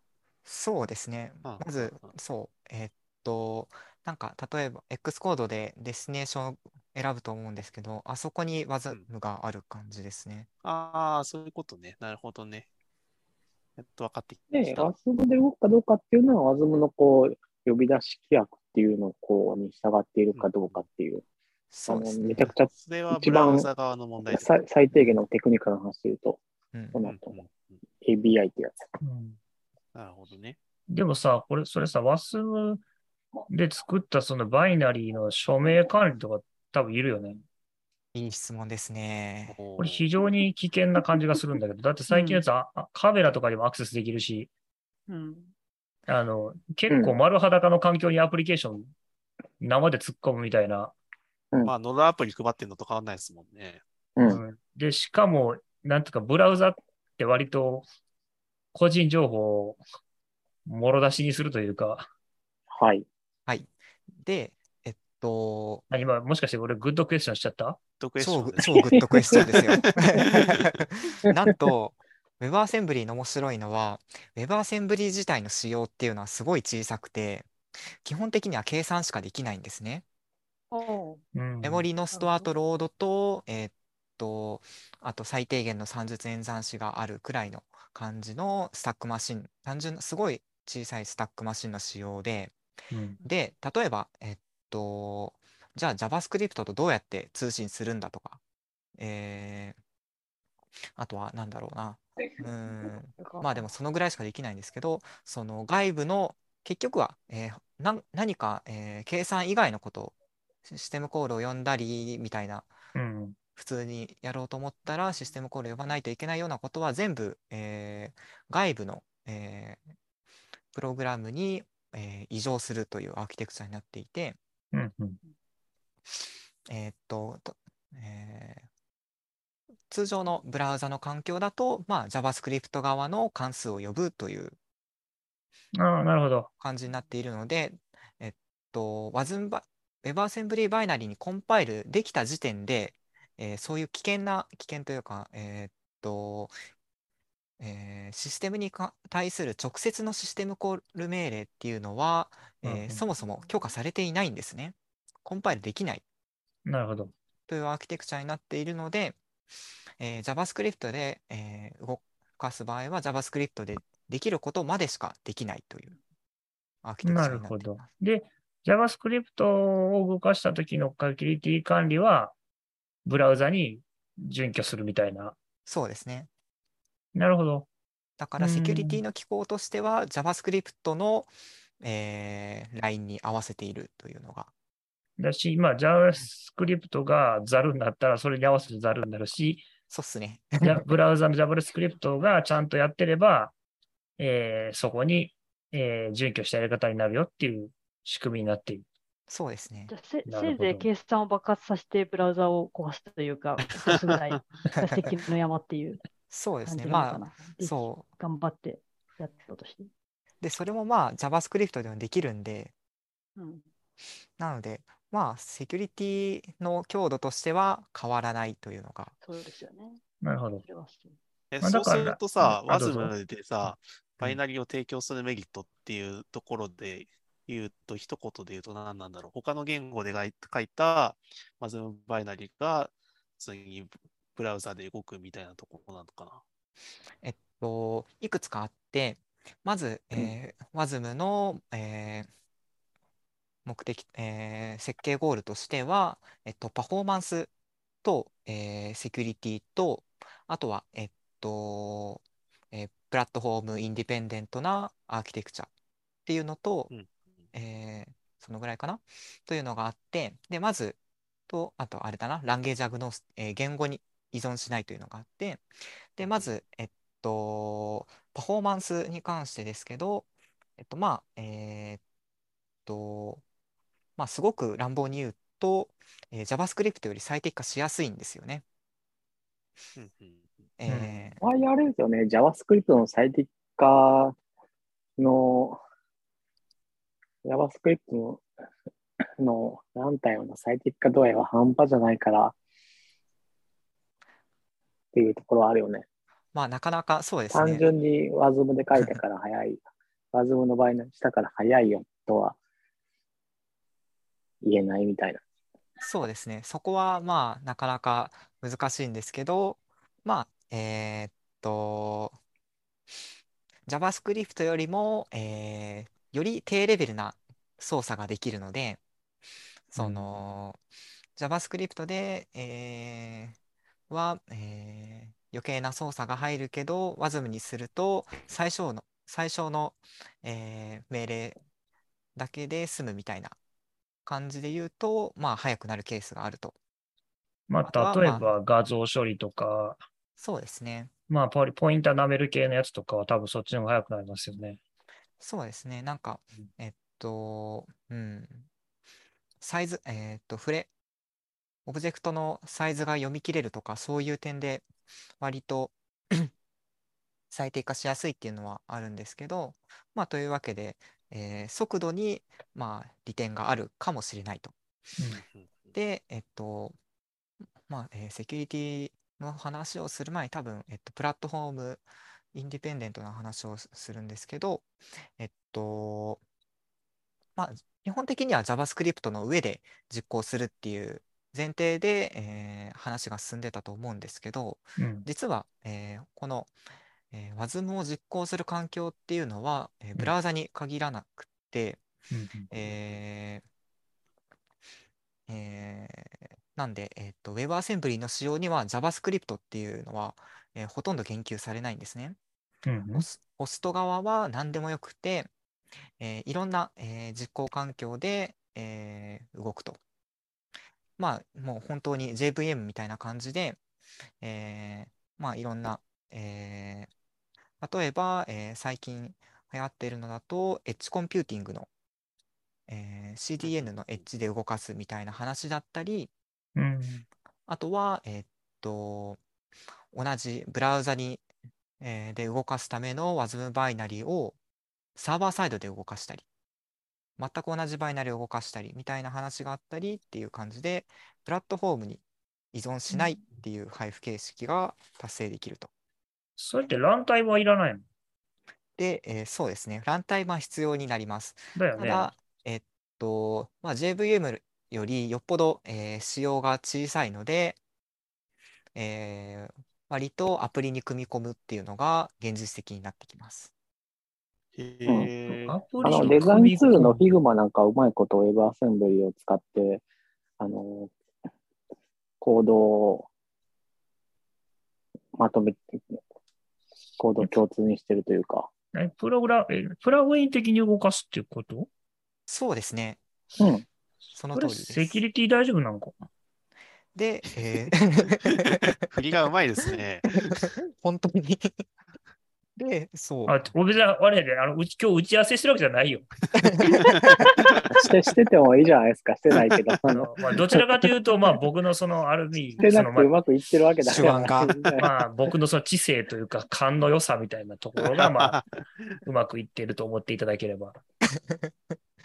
で、えーっと、さっきちょっと話したように、セキュリティの、えーまあ、JavaScript の、JavaScript の上で WASM を動かす場合は、WAS えー JavaScript 側のセキュリティのレベルに、えー批准すると。うん。っていうのをさっき聞きましたね。うんで、じゃあ、例えば、えー他の、えープラットフォームで、えー動かす場合も、えーその、えープラットフォームでどういう、えーケイパビリティをあ与えるかというのに、えー依存して、えーえー実際に、えーうん。ランタイムの上で動かすプログラムに与えられる権限というのは変わってきます。うんえ、WASM には、その、例えば IO を許さないとか、そういう実行の仕方が用意されてるってこと？えっと、そういうやり方もできます。例えば、えっと、この、えーディレクトリにはアクセスでき、違うな、このディレクトリにしかアクセスできないみたいな。いやだからそれはあれじゃないですか。ワ WASM をロードする側のバイナリの権限に依存しますっていうだけの話なんじゃないですか。えっと、その上で、えっと、えーさらにできるです宣言ができるってことですか？ここしかアクセスしないよっていうの。それともまた違う？えーっと、うーん、結局、えっと、そのファイルとかシステムにアクセスするためには、必うずん、その WASM を動かすホスト側のプロセスに、えーお願いをしないといけないので、そうだよね。うん。そのタイミングで、えーえーそのリクエストを受けたり、えーアクセプトしたりっていうのがコン、えー完全にコントロールできるので、あじゃあ、それは、えっと、えー、コードが、ワ WASM のコード側でやるのか、ランタイム側でやるのか、ランタイムを受け取る、ランランタイムかな？ランタイムか、ランタイムか、その、ランタイムか WASM バイナリを受け持つえープロセス側がそれをできるってことね。そうですね。そこに対してコントロール、完全なコントロールを持ちます。つまりだから WASM と、その、えっと、実行する、えーバイナリーの間のインターフェースの取り決めを動的にロードできるような、なんか仕組みがちゃんと入ってるし、そもそもその、えー呼び出し元のプロセス自体もちゃんと OS によってせ管理されているんであれば、まあ、二重にセキュリティが担保されますよっていう感じになっている。そうです。素晴らしい質疑応答やな、これは。すごいね。うん というよりね、明確にこんだけスパスパ答えられる、いや、そう、あの家庭君がすごいね。すごいですよね。うん、実際に開発してるというのが非常によく伝わってくる。もう3年くらいやってますからね。素晴らしすごいな。いや、でもすごく、うんあの、なん、なんていうか、WASM に対する理解が深まったというか、なんか、JS より低レベルなことができるんでしょうくらいな風にしか思ってなかったんだけど、なんかそれを聞くいや、とワズムはね、面白いと思うんですよね。うんこの間、うん、どうぞ。探偵さんがワズ Swift ワズムでこう、ウェブサービスを書き換えてくれたのを私のウェブサービスのところにプルリクエストあれとかを見ると、やっぱりこう、サーバーをホストしないでいい可能性があるみたいなところは、それだけでも結構便利だと思うんですよね。なんか、そのバイナリーだけで完結するような処理だったらっていうことですよね。そうそうそうそうそう。え、それ最初から JavaScript だけでいいんじゃないの？あそれはありありなんだけど、まあ、あのー それはありなんだけど、うんまあ、JavaScript だけで書くのは結構、あのしんどいことがあったりとかして、やっぱりこう、うん、なるほど。ってことあは、やっぱりその WebAssembly を使うメリットっていうのは、まず一つとしては JavaScript を書きたくないっていうのが一つあるってことですね。まあ、書きたくないっていうのは、だいぶ、あの語弊がある。優先順位としては低いと思うんですよね。どっちかっていうと、JavaScript ではないコードを活かしたいっていうそうですね。はいはいなるほどね既存の資産があるっていうのが。だから、まあ、JavaScript を書きたくない、あるいは既存にあるコードベースをうまく、えーそこに持っていきたいっていう欲求があるときに、それがスポットはまりますよと。で、そうですね。もう一つとは、えっと、JavaScript みたいな、まあ、ちょっとまあ、えーまあ、リッチというか、あの、まあ、大きめのランタイムなものとかは当然、まあ、画像処理とか苦手なんで舐めるのは。そういうときに、まあ、一時的にそういうのを差し込むと、高速化の余地があるよっていうのが2点目。はい。なるほど。うん。非常にまあですよね。ただまあ、パフォーマンスチューニングで WASM をっていうのは、多分あ結構難しいと思います。あのーそうですね。最初いやの。いや、うんあ、いや、僕、のうんどうぞ。やつにプルリクかけたそののって、明らかに、明らかに Swift レジェックスのやつですよね。うん、そうです、そうです。そうです、そうです。その、孫野さんがおっしゃったみたいなやつとかも、うん。やつとかがすごい典型的にパフォーマンスに効きそうみたいな話はうんされてたと思うんですけど、うん。それも多分 JavaScript で書いても、うん簡単には勝てないと思うんですよね。JavaScript 言ってもそのい、や、あ、もうそれは、いや、ダメですよ。それあの、OpenCV とか一部、今、ウェブ上で出てるやつあるんですが、あれ一部 WebAssembly 置き換えられてると僕聞いてて、うん。そうですそれね。その辺はめっちゃ勝てます。あの、あの、やっぱりそれあの C 言語みたいなやつで、あの、なんだろう、ポインター舐めるだけっていうのはもうゲロ早なんで、基本的に。それはさすがにね、どんだけ JavaScript 最適化しても無理だと思います。だって、どうですかね、実 JavaScript も実装が効くし、ホットスポットも最適化聞いたら、いや、ないと思いますよ。だってそもそもだって、ごちゃごちゃごちゃごちゃどうでもいいものを読み込まなきゃいけないじゃないですか。うん。C 言語なんてもうそんな何も関係ないですからね。ほほぼ、なんだろう、アセンブリか、アセンブラ書いてたらあんま変わんないし、C 言語なんかそういう意味では。だから、ちょっと間違ったらもう多分、丸ごと全部バクラッシュするし、そうです安全機構がないので、何そう、あ C はもう全く安全じゃないから、そういうかん、だからそういうとこまでいかないと多分僕も、あの、おっしゃる通り、早くはならないと思います。なので、その現実的なユースケースとしては、やっぱりポーティングが、アプリケーションのポーティングがうん割とメインのユースケースになっていて、と思いますね、僕も。そ相当、あの、ちゃんとか、あの、僕もだから、岸川さんの意見に反対してるというわけで、僕はその経験的に専門家としてそれを知ってるので言うんであって、で僕も正直多分一発目は JavaScript で書いた方がいいと思います。うん いきなり WebAssembly で書くっていうのは悪手だと思います。うんそういう意味でね、あの、そのパフォーマンスを最適化するっていう観点で言うと。じゃあそうすると Swift レジェクスのやつとかだと、それこそ本当に Swift の環境を動かすことに意味があるから、こういうのだとぴったりはまるっていうことそれはもうですよねぴったりですね。そうですねこれはぴったりり。なんですよね。さこれを別に、これを例えば JavaScript で頑張って書けば全然いけるんだけど、無理ですもんね。いや、まあ書けるだろうけど、せっかく書いたもん別にそれはがあるっていう。いや、嬉しくはない。書けないんじゃないですか？嬉しくは Swift、Swift がどう動くかっていうのを Web であそういうこと再現するかあそういうことかっていうのが目的なので、まあ、現実にそれは難しいけど、でもまあ、エミュレートすることはうん可能ですからね。うん。それはそう。うんまあでもその JavaScript Swift をエミュレートしたいユースケースって、まあその NegX ぐらいじゃないですか。あの、い今はね。その、うん。それを今 Swift で WASM を作ろうっていうのは一体どういうモチベーションでやってるんだっけっていうのを確認しておくといいかなと思ったんですけど。はいはいお。すげえ、なんか振りが営業っぽい。番宣、番宣みたいな感じだったね。いやもうだって全力で祭り上げないといけないから、これは。えっと、そうですね。ユースケース、面白いユースケースとしては、えっと、今僕が働いている、えっと、GoodNote っていうアプリの会社があるんですけど、うん。そこでは、えっと、まあ、そもそも、えーベースとして大きな、えー iOS アプリのコードベースがありますと。これは、えーほとんど Swift で書かれていて、えー言っちゃっていいの？まあ、これは公開情報なんで大丈夫ですね。うんでこの間の Android 版のやつとかも、話もあるのかな？そうですね。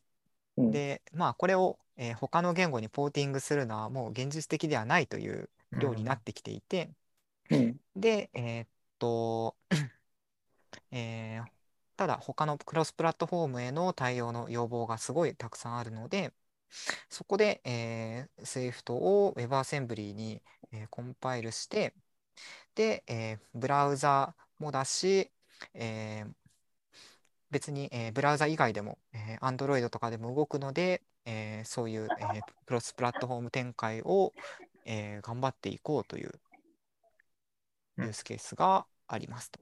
え、それさ、今さらっと言ったけどさ、うん。Swift で作はい。ったアプリは Android で動かせる余地があるってこと？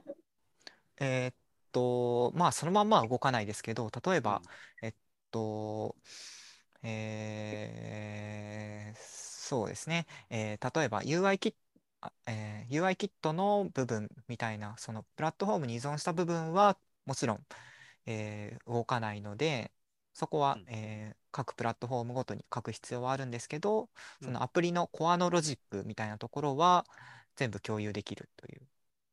おーなんか長年のクロスプラットフォームっていう、クロスプラットフォームじゃないけど、iOS、Android の、えっと、ロジック部分を共有したいみたいなユースケースに答えられそうな感じがしそうですますよね。まあ、な何で書くかっていうところの力関係が、うんななので対抗としては、 Kotlin Multiplatform みたいな。うん、まあそうだよね。ありますからね、みたいな。そうそうそうそう。そまあでも今までそれって、あの、Android でなんか Objective-C を頑張ってみたいな話もあったけど、Swift の側から Android にアプローチする、いわゆる Swift の Android ってそんなに進捗なかったし、なんか今の話を聞くと割と現実的なものが出てくるんじゃないかなっていう期待感はあるよね。そうですね。まあ、なんとかなるんじゃないかな という感じで、えーコミュニティへのし、えー支援をお待ちしておりますと。う。うん、どこを、どう ん、まあごめん、ちょっとね、難しすぎて、そ、そ、分かったっていう気はしないわ。まあ、でも我々はこう、面白そうだなと思っていろいろ使っていけばいいとは思うんですよね。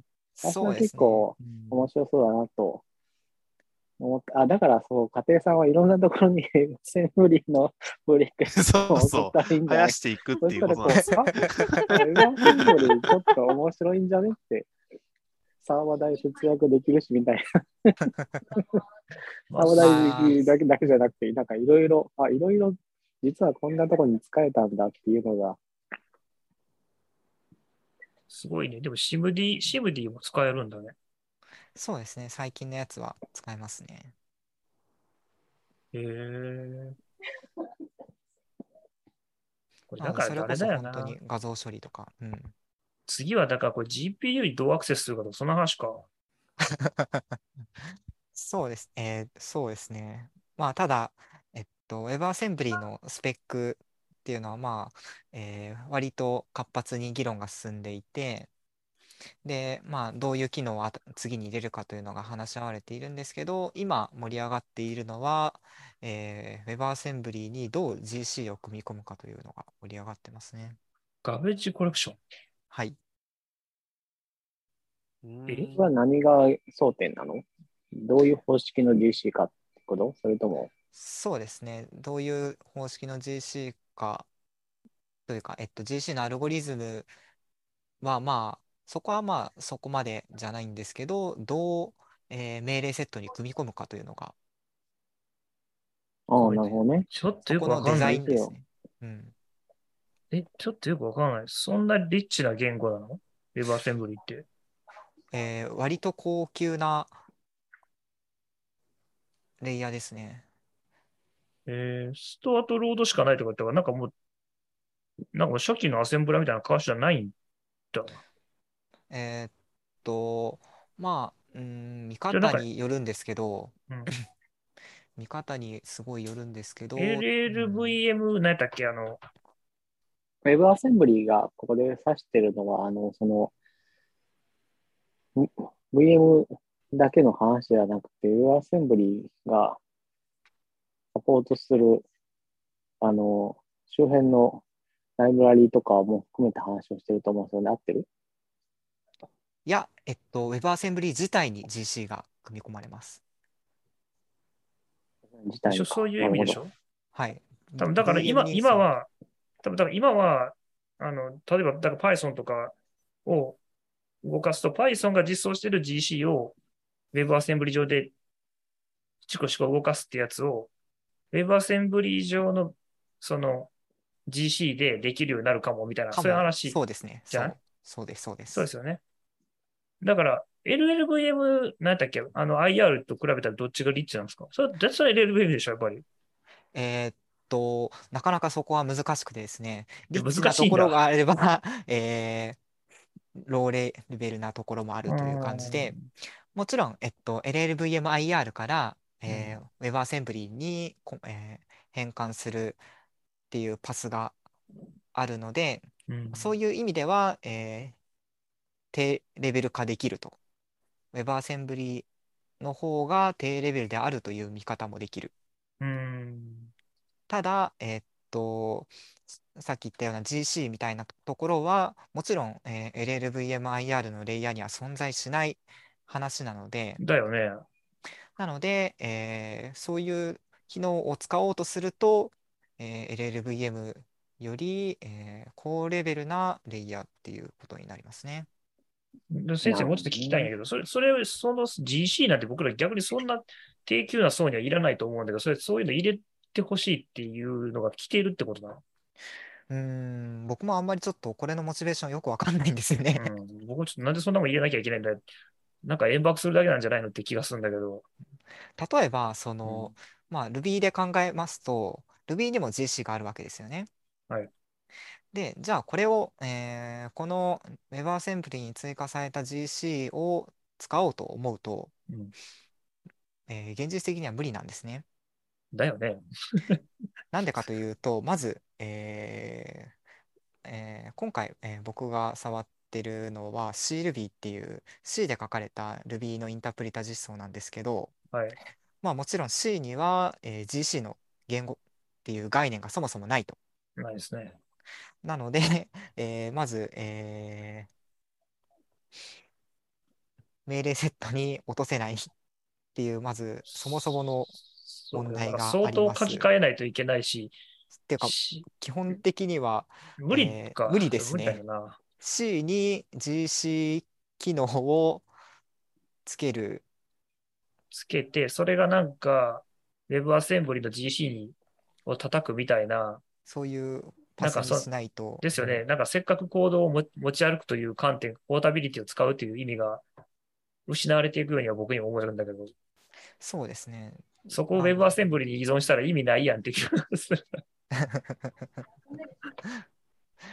あとは、えっと、まあ、それぞれ言語ごとに GC の振る舞い方っていうのが細かくあるので、うんえー例えば、えっと、GC のタイミングを、えうんー。このタイミングで絶対に実実行してほしいとかいうのをコントロールしたいっていうのがあるので、まあ、なかなかそのままマッチはしないだろうなという印象があって。ちょっとモチベーションがよく分かってないですね。例えばなんか、なるほどね。WebAssembly 用にデザインした言語っていう新しい言語として、えー何か作るんであれば、そうですね。完全にコンパイルツールチェーンも全部新しく自分で作るというのであれば、面白い感じの、えー使い方ができるかなという感じですけど、既存のものを落とすようとする観点で言うとなかなか難しそうですね。うん、なんかあんまりメリットを感じないな。なるほどね。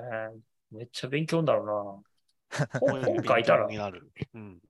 いや、本書かせる暇なんてないですよ。もっと、あの、そういう人技をやってもらわなきゃいけないので。いやーどうかな。本はなんか適当な我々有識者ぶった人が書けばいいんです。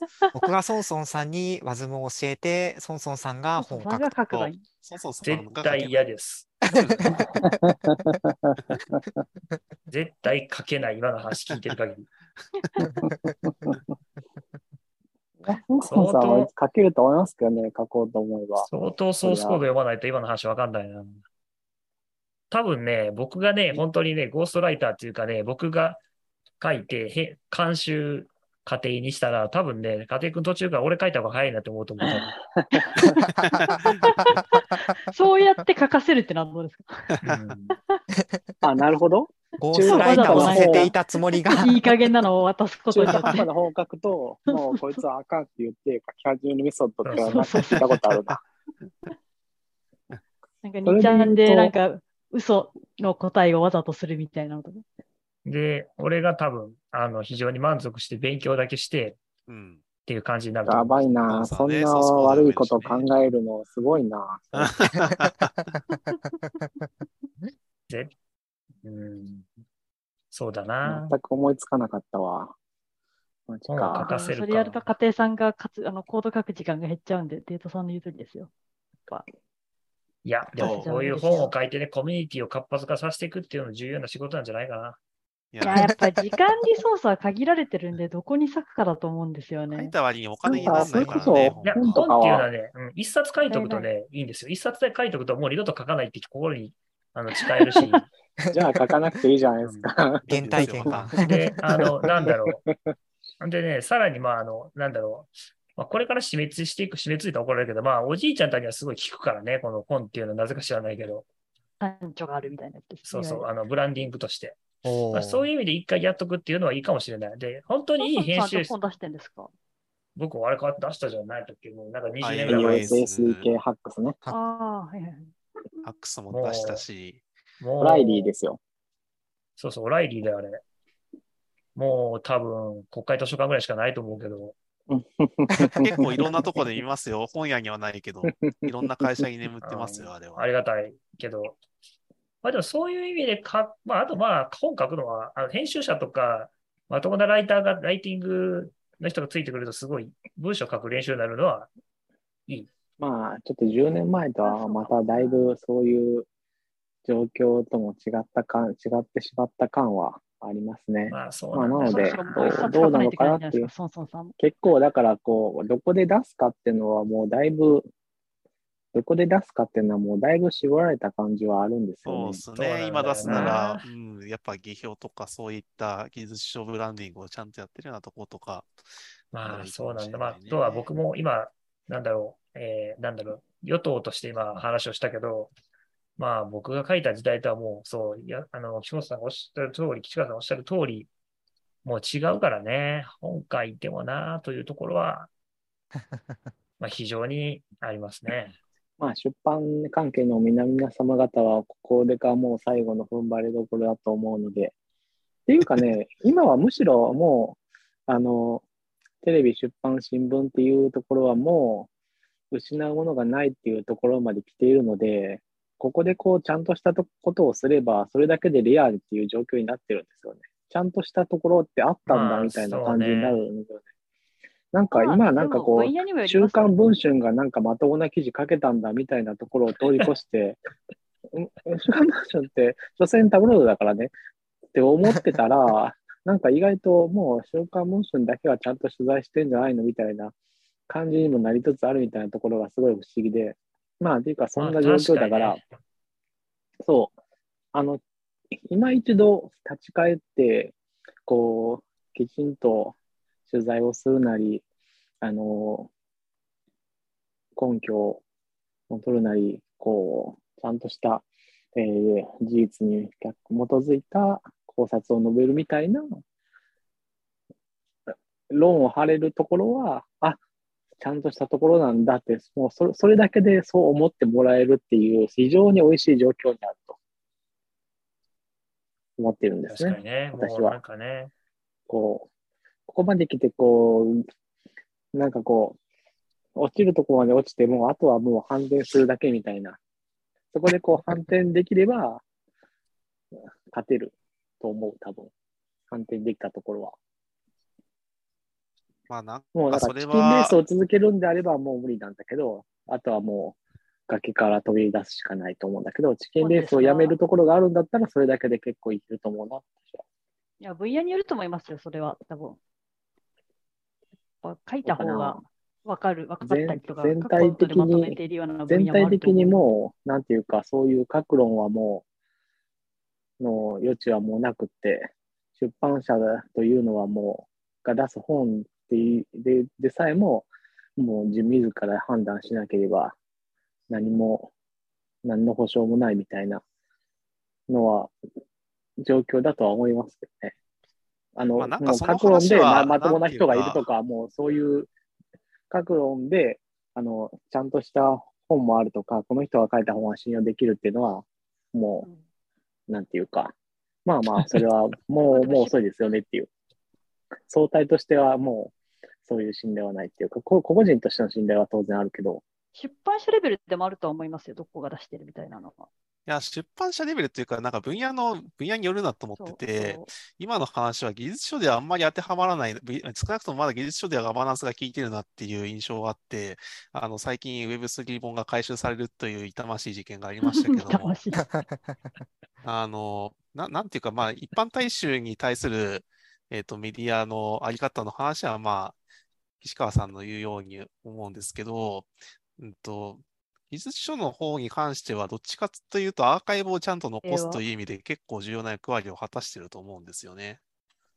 なんか別にうんあの歴史学とかそういうのでも、数学とかでも、まあ、なんという一か、冊その、5000円とか1万円とか出してるような出版社のやつとかは別に値段が高いから言ってわけじゃないと思いますけど。うん、大学というか、学術書もそうですよね。うんだからその学術書的な位置づけで、その、えっと、デジタルアーカイブではなくて、ちゃんとした紙の書籍が、この時代にはこういう技術がありましたって形で残るのって、後々振り返ると結構重要だと思うんですよね。まあ確かにね、出版してあれば国会図書館に少なくとも入るしね。うん。だからこの時代に WASM という技術があって、それをやっていた人が、あの、こういう経緯でやっていたっていう、残すこと自体には意義があるんだけど、今ではないという感じですかね。もうちょっと後だよね、多分ね。うんやるのは、あの、出版が割には割らないが別として、あの、本が出るみたいなのは、っていうか本を書きたいと思う人がいるみたいなのはすごい大事なところだから、そういうのはあればいいと思うよ。書いてくれる人がいると本当いいですよね。まあ、一番大切なのは、家庭君はここまでは書きたいと一言も言ってないっていうことそ だれはから書いてくれる人が、こう、うんこわりさせてこれを聞いて、これを聞いて書いてくれる人がいいなって。やっぱり、いや、うん。いや、まあでもやっぱそう、それはそうだと思いますよ。やっぱ、家庭さんをコード書いて貢献したりとか話すの好きなんだったらやっぱりこう、話してとか我々みたいな半分引退仕掛けみたいな人が書くのはあんまり微妙だし、いいものに多分ならないと思うから。逆だと思うよね、僕は。あ、そう？私はそっちは、それは、あの、同やっぱりね意しないんですよね。やっぱりねそういう、、あなんの、かこ家庭君とかな、みたいに、その新しいところ前線を追いかけてガリガリやっていく人は、どちらかというと僕はコードを書いて、ドキュメントを書いて、前へ進めていくっていう方をするべきで、で、僕はどちらかというと、どんどん年取ってきたら、変わらない方をやるっていう方がいいと思うんですよ。例えう、なるば、ほどね。あのそれもまあありかもしれない。例えばじゃあメモリ管理とは一体何なのかとか、じゃあその、ガーベージコレクションって一体何なんですかとか、いや、本当に冗談、冗談抜きでそういううことなんですよ。だから、うん。やっぱりその、あの、100年経っても変わらない話って絶対あって、で、一方で、やっぱり100年経たないと、あの、安定しないものって世の中たくさんあって、で、そういうのを、あの、切り分けるっていうのが僕は重要だと思う。だから僕は若手の研究者とか僕はどちらかというと本当は、業界にも思うんですけど、本を書くべきじゃないと思ってて、若手の研究者は論文書いた方がいいんですよ、だ僕は。でどちらかして、ものが見られるようになるとかっていうのは、年取ってくると分かるようになってきて、などういう経緯でこの技新しい技術に関しても、この技術が位置づけられているかとか、それが社会的などういうニーズから成り立っているのかとか、将来こういう方向に進みそうだみたいな話っていうのは、多分ある程度キャリアを積んだりとかしてくると見えてくるところだと思うので、そうそう。だし、なんか、年取ってくると、そういう人たちをまとめて、どうビジョンを作っていくかっていう立場になっていくし、逆に若い人たちはどんどんどんどん成果出していかなきゃいけないっていうプレッシャーもあるし、まあなんかそこのバランスがあると、なんか業界的には僕はいいのかなというふうに、まあ思ったりします。なるほど。まあ私は本はやっぱり一線級の人が書く、書いた方がいいとは絶思え、うなんでなんでなんで？それでも、本は一線級の人がやっぱり書いた方が。や、だから僕はむしろそういう本は不僕は不要だと思っていて、その、例えば Web アセンブリガリガリ使いたい人、うんうんもうそれは、もう家庭君の行動を読めと、ドキュメントを読めと。そうですね。結局そうなるんですまあ、よね。それはそうなんだけど。まあ、だからそまあだいぶの、ハード、ハードだな。する媒体はやっぱり必要で、そのそうする、と本は本当にいらなく、そう、そのいやレベルあとはのいらなくだからなってしまう本人のモチベーションところにかなと思っていて、まあそれそれは絶対そうですいう普及させたりとか、裾野を広げたいとか、まあ、いろいろあると思うんですけど、こう標準化したいとか、そういうののモチベーションとか情熱がある人はそれをやればいいし、そうじゃなくて実装が好きな人は実装をすればいいしっていうところで、Yes, yes. 家庭さんがまあだから、よ 要するに、書く気あれですよこう、ユーザーベースという、こう、その、関わる人をどう増やすかっていう問題で、その本っていう話が出たのはそこだったと思うんですよ。別にこう本を書くのは目的ではなくて、うん手段であったと思うんですよ、この議論の出発点は。あ、そうですね。そうですね。うんその、関わる人がいれば、誰か書いてくれる、例えば本という手段で、あの、さらに広めてくれる人もいるだろうっていう話であって。そうですね。あ、で、まあ、それがもしかしたら、あの、先に本があって貼った方が、あの、広がりやすいかもね、みたいな面も、まあ、そうないとは言えいう側面ないでよね。ですすよね。まあ、だからそれを家庭君が書くんじゃなくて、そのコントリビューターの一個下にいる、その、あ、ちょっとワズム楽しいな、みたいに思ってるファンのレイヤーができたときに、そのファンの人たちが書いて広めればいいと思うんですよね。そうです。そそうっちの方が僕もそうそうというか僕は割とその、えー深く関わりすぎているのでそのユーザーの視点っていうのがなかなか見えなくなってくるのうん難しいでよね実。際にそうですね使っている人とか追いかけて外から追いかけてくれている人がどういう感じで見えてるのかっていうので書いてもらえるとしなんか 馴染みやすいのかなとも思ったりいやーどうやろう。LLVM みたいにドキュメントがないまま進ん、なんか本ないまま進んでいくっていうのは僕はどうかと思うけどね。いや、でも LLVM はなんか できる人は見るじゃ、ドキュメントを読むじゃないですか。だから結えー全然ドキュメント書いてないよ。行動を読むんですよという人が書いた本だってあったじゃないですか。そういうふうに、風邪薬いさんのややつです。いやオフィシャルーでものものは、オフィシャルのものはないけど、いや、でも結局僕あれ大体読んだけど、やっぱり途中から来たら突然ドキュメントがない世界が始まって、こ これは一体どう動いてるんだみたいな。ああ、結あ局それで必要だと思った人が誰かが書くんですよ。そうないくなるうのはしょうがないな。そう。しょうがないのか？そういや、多分これはおそらく、あの、まあ、作ってる人と、あの、使ってる人が多分ほぼ同じで、そうですね。そう。そうだよね。そう。多分だからドキュメントいらない人たちの世界に今入ったんだなと思ってますよ。うん。で、うん多分ここから先行くためには、誰かが本を書いてくれるのを待つか、僕が書くか、多分どっちかなんだろう と思って、僕はもうあっから先に行けなくなった。そんな暇じゃねえしと思って。やりたいんだけどね、本当はね、暇だったら。でももうその段階にいる人は自分はもう大体分かっているから、自分はもう本は必要ないんですよね。そうなんだよまあよねく。ある問題ですね。本のパラドックスは書いた人は本はいらないっていう話はあるよね。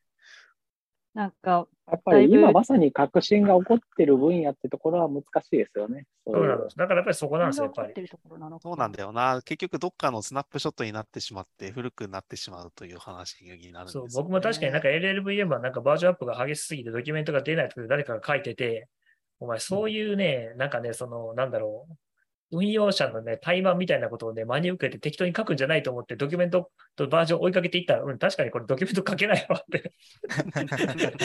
アーキテクチャ変えすぎやろ、みたいな。まあだから、ウェブアセンブリだったら、その Swift のウェブアセンブリとか Ruby のウェブアセンブリみたいなこのをまとめるのは結構、まあ、難しいというか、需要が難しいけど、うんあの、ウェブアセンブリをどう利用するかっていうところはだいぶ、あの、プロダクションベースに乗ってるわけだから、うそういう部分の需要は大きいですよね。それはありそうですよね。成功パターンをリストするだけでも価値はあるわけだし。まあ、それこそね、あの、なんていうか、サンプルアプリが一つあるだけでもだいぶキャッチアップのしやすさは変わるところがあるんですけどね。そういうのないのかしら？それはサン多分プルコードを出さ多分ないアップルへのえ いや、アップルは最近出してるね。プ出してると思いますよね。今年なんて GitHub で公開してくれたからね。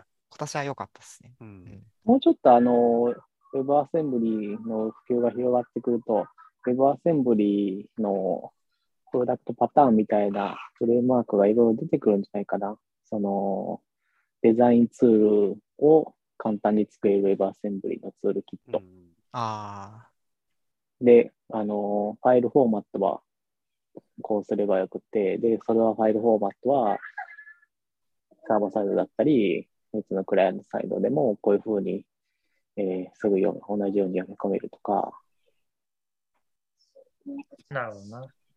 あ、そうですね。もう一枚、なんか、もう一段便利なレイヤーが増えると一気に広がるんじゃないかなとは思いますね。うん。うん。まあ、これ役に立つかわかんないけどさ、iOS アプリで WebView 開いてそこで WASM 動かすっていうのも一応可能なの？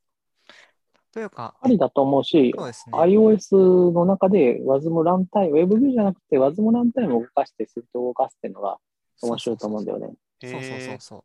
僕はそれで一個アプリ出してて、おう。なんか、あるの？えもえーっと、WebAssembly を iOS のエディタで書いて、で、それを、えー iOS に移植した WASM ランタイムの上で動かして、えー、ハローワールドができて嬉しいっていう。えそ それってさ、UI、UI キットとかリンクできるの？あできないですよ。そういう、えっと、iOS、プラットフォームに依存したような、えーやつっていうのは直接触れないので、あ WASM からは直接触れないです。あ、なるほど、なるほど。アプリがそこへの口を用意してあげれば触れる。多分でもそれはや、やれないはずよね。それできたら任意のコード実行できることになっちゃうから。そうっすまあ、ね。任意のコードを WASM で実行、任意の、任意のっていうのをこう、あ、てか任意のシステムコールができないようにし、できないようにし、あれ？でそれはもちろん、うん。それはあの、そもそも iOS のサンドボックスが。だって WASM のレイヤーからできないんですよね、そもそもそういったシステムコールが。いや、うん。ああ、そっか、できないのか。だから、まあ、だから、バイパスしてあげれば、バイパスというか、えっと、パスしてあげればできるんで、うん。でもその時どうすんの？じゃあその Swift 側の、えっと、アプリ側に、例えば UI キットのここ叩いたら、なんかアラートがポンって出ますっていうのを WASM から叩くようにすればできるってこと？できますね。でもそれは制限？ああ、そういうことか。ああ、だあなるほど、ね。それはアプリ側が提供するかしないかで制限うんうん限がつけられるうか。アプリ側に処理は書くのは変わらないんだけどっていうことだよね。なるほどねそうそうそうそう。なるほまあど。、それは結構やろうと思えば、例えば、あの、ウェブビューのアプリで、こう、ネイティブの機能をどう呼び出すかみたいなのは、ままああ、単純に、まあ、例えば単純に JSON かなんかで、あの、それっぽい、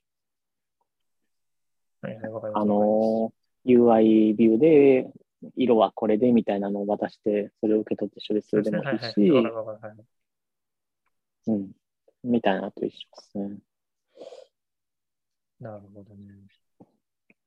あそういうのまあ、がスイフトプレイグラウンドがあるから、結構そういうのは難しい。単純なそういうやつは難しいと思うけど、あのーで、結構そうなんですよね。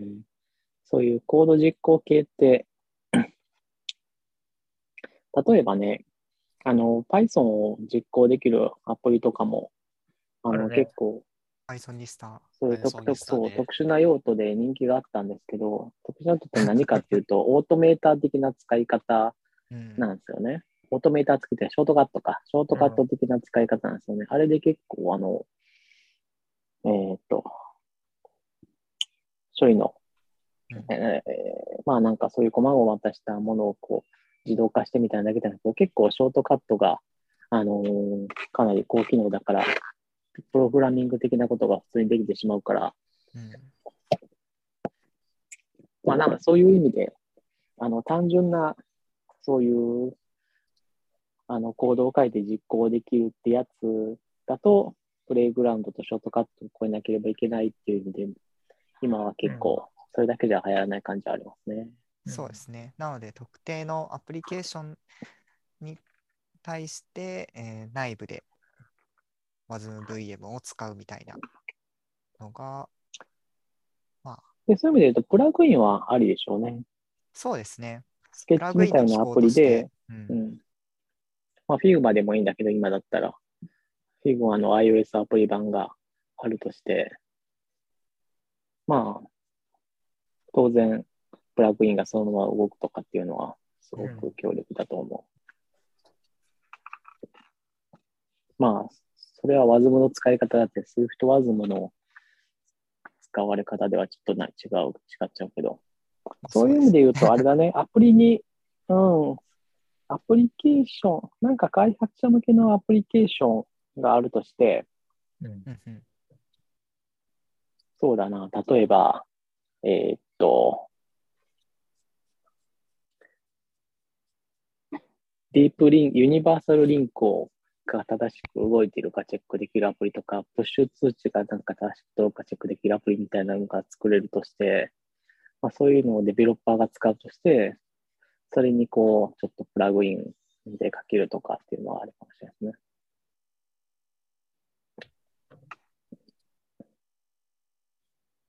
そういうのをストアに公開して怒られないかわかんないけど、うん、ちょっと怪しくなってくるね。まあ怒ら怒られたら別に取り下げたらいいだけの話じゃないの。アップルはそういうことをしてるわけだから。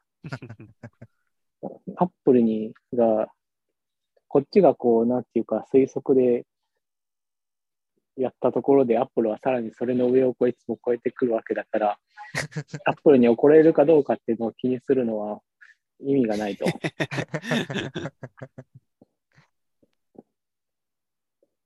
さあ、まあ、今日もですね、えー、2時間近くやってきたわけでございますが、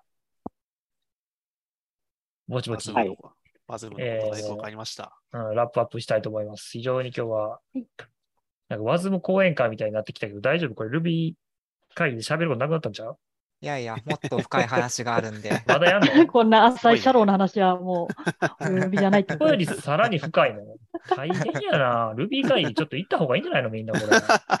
Ruby 会議の登録登録の仕方とかをこう案内しておいた方がいいはい、えっ、と、行きたい人はですね、この画面の下に出ている URL からですね、画面ないか。画面どこであのやはり YouTube が必要だ。YouTube いるよな、そろそろ。ネクストステップ .fm まあ、配信、配信は、あの、多分いあの、特に、あのー何もなしで見れるのかなチャットとかに入るのはもしかしたら登録が必要なのかなうんうんうんあ、今何の話だ？あれ、ルビー会議の話か。ルビー会議、そう話飛ぶない最初、最初 YouTube かと思いました。うん YouTube だと思ってた。思ってたよね。話飛ぶわと思って。え、どういうこと ?YouTube って何？ネクストステップ大丈夫です .fm 他の人 YouTube、YouTube 化計画ですかね？って話をしたの。ああ、だからプログラミングの画面とか見せられへんしとか、こう難しい話するのどうするみたいな。あいいんじゃないですか、YouTube。うわあ、適当。なんか、Zoom だったら、なんか多分簡単にできると思うから、今度から一旦垂れ流してやってみますか。お母さんすぐ人を YouTube に載せようとしますよね。なんかそういうイメージはありますね。YouTube でこう万が一ヒットすれば、働かなくて暮らしていけるかもしれないじゃないですか。こんな話題でそんなに跳ねないと思いますけどね、すごい多分聞く人はスペシウェブアセンブリーのこのトークで100万人とか絶対ない。じゃあ10万人とか絶対ないですね。スパチャとか別にこう、銀銀の盾、金の盾はいらないんですよ。あの、たっ た、たった一人が1億円のスーパーチャットを送ってくれるかもしれないじゃないですか。もうね、多分真面目に働いた方がいいよ、ほんまに。いや、私はだいぶ真面目に20年間働いてきたんで、うん。いや、うん、分かってる分かってる。分かってる、多分。ネクストステップ FM に1億来たらご登部しないといけないですよ。間5等分でいいじゃないですか。まず Google に30%取られて、その上で確かに。Google にうわ30%税金取られてもらってくれるのかうわうわ何1000万ずつぐらいですかね。何この、30%取られた後に、まあ、税金が。そう、税金も取られてって考えると。何このうんティピうんまティピカル、ティピカルかトランドタヌキの川山よ。何これ？まあでも、濡れ手で泡のお金だから、それをそのままこう、仮想通貨に放り込めばいいんですよ。そう通貨放り込んじゃうんだ。美味しいものをなんか100回ぐらい食べに行った方がいいんじゃないですか。まあ、それでもいいですね。それがいいか。みんなで美味しいものを食べに行くことにしよう。それを目標に、次の1年は活動していくことにしよ 毎週あの10万ぐらいのご飯食べれますよ。何年か。う。まあでも、ここぞとばかりに、こう、ライブプログラミングとかをこう、やっていけばいいんじゃないですか。そ ういいんじゃない？今日はちょっと Web アセンブリやっていきたいと思います。みたいな感じで。そうそうそう。あ、うん。そういう意味で言うと、最近、あの、木平さんっていう方がやってる、あの、こニコプログラ30分プロミングね。グラミングみたいな、そう、ニコニコプログラミングっていうチャンネルがあるんですけど、えーいいねあの活動はすごいいいと思ってます。うん迷路30分で作ったりとかね。えー、でもずっと舌打ちしてるみたいになるんちゃう 食べるの上手にならないといけないんじゃないですか、それは。配信者みたいな感じで。こうコードも黙って書くんじゃなくて、面白いおかしい話をしながら。ここでリターン入れていきたいと思いますみたいなこの、この5人で、あの、それぞれメイメイにまあ同じプログラミング、同じじゃなくてもいいんですけど、プログラミングをするんですよ。で、それぞれスタイルがこう全然違うっていうのが結構面白いと思うんですコードよね。品評会だ。うん、いや、怖いな。この4怖いな人と一緒にコード書くの怖いよ、一言多さ。分一番、一番多分プロっぽく書くのは、やっぱり多分松江さんとか、うん家庭さんじゃないかと思うんですよ。普通にこう、後ろから見てて、あ、プログラミングめっちゃしてる、なんかいろいろエディターとか使いこなしてはるわ、みたいな。じゃあその二人だけでいいやんけ。いやいやいやいやダメでしょ。解説しますよ、比較が、さらに比較面白くない。比較がいるから。仕事になっちゃうからさ。多分、多分この二人はオーソドックスな感じだと勝手に私は思ってる。で、私は後ろから見ると、マウスしか触ってないし、なんか選択してこ、 Stack Overflow の検索ばっかして、何やったら Facebook とか見てるわって言うんだけど、なんか知らんけど、時間通りに終わってるみたいな。それ見たいな。それみたいな。ちの方がすごいやんけ。それすごいよね。そうそれをなんか4人で眺めるとかのが面白いかもしそう、れない。5分前まで何も進んでなかったけど、その25分でようやくドンピシャのスタックオーバーフローを見つけて完成するみたいなのが、まあ私です。スタックオーバーフロー検それ索それだったら5分でいいやん。や、それは、まあ編集5分でいいんですけど、こう、なんていうか、俺多分それやったらタイムラプスでやるな、俺。それはね、だけどこう5分じゃ意外とできないんですよ。こう、なんていうか、こう、なぜか、ななぜかというか、あの、ある程度、やっぱりこう、締め切りとか時間は必要で、わわかる、わかりますかね？この、この感覚が、この感覚気持ちを高めてるんですね。わかると難しいんだ25年、けど、25分あのね使って。あのね、プログラミングの仕方とかの話をしたいんであって、あの、やる気の出し方の議論をしたいわけじゃないんですよ。いや、やる気の出しはないでだからその2週間とか時間があるんだったら、どの辺、何日前までこのドンピシャのサンプルコードを探すことに費やせるかどうかっていう話なんですよ。いや、もうそれはね、夏休みの宿題でちゃんと学んできてほしいな、もう。じゃあもう論点がずれてきて、あかん、もうあかん。こんなもん。はいい。や、まあ多分、でも、多分まあきっとそれは面白いんじゃないかなっていうやつですね。まあちょっとじゃあ、まあ一番さんは多分、ほとんど調べずに多分、こう、コツコツとコードを書いてうんた多分俺多分俺もか書けへんと思べると思うけどな、すごい。もう僕絶対、あもう途中でめんどくさくなってきて、なんでこんなん俺やらなあかんのって言い出すと思うな。じゃあやる気の出し方を勉強しなきゃいけない。まあそんな感じで。なんかどんな感じかまあいいですよ。わからへんけど一応準備だけはしときます。じゃあいつでも配信できるように。間に合うかどうかわかんないけど。編集するの大変やしやな。そうなんですよね。まあとりあえず配信は垂れ流しだから編集はしないでいいあ、そういうことあ、だね。から一緒にゲームやるとかでいいんじゃないですか、もあ、そっちもう、もう趣旨が変わっちゃってるけど、う。じ配信。いらゃあみんなで。マリカーとかしますそ。の時みんなでキャッキャゲームやって。配信一回ぐらいは、一回ぐらいはあってもいいと思いますけどね。そういう遊びあ、あっても一回目じゃないですよ。よね。うん誰も見な。い。一回やってみて、そう、あの、大体なんかこう、戯れにゲーム配信を始めた人っていうのは、1回か2回、3回やって終わるみたいなのが多いですね。絶対誰も見ない。はい。まあじゃあそんな企画もまあこれからやりながら、えーよくわかんないですけども、はいえーまた、えー来週もお話をしたいと思います。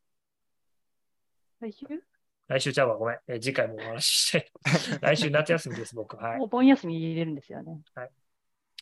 で今日はこんな感じで。はいはいの今日はちょっと真面目な話いっぱいしたな。いや今日も面白かったね。はいいや、いつも面白いけど、今日も面白かったあ。りがとうございます。はい。じゃあ今日はこんな感じでお疲れ様でした。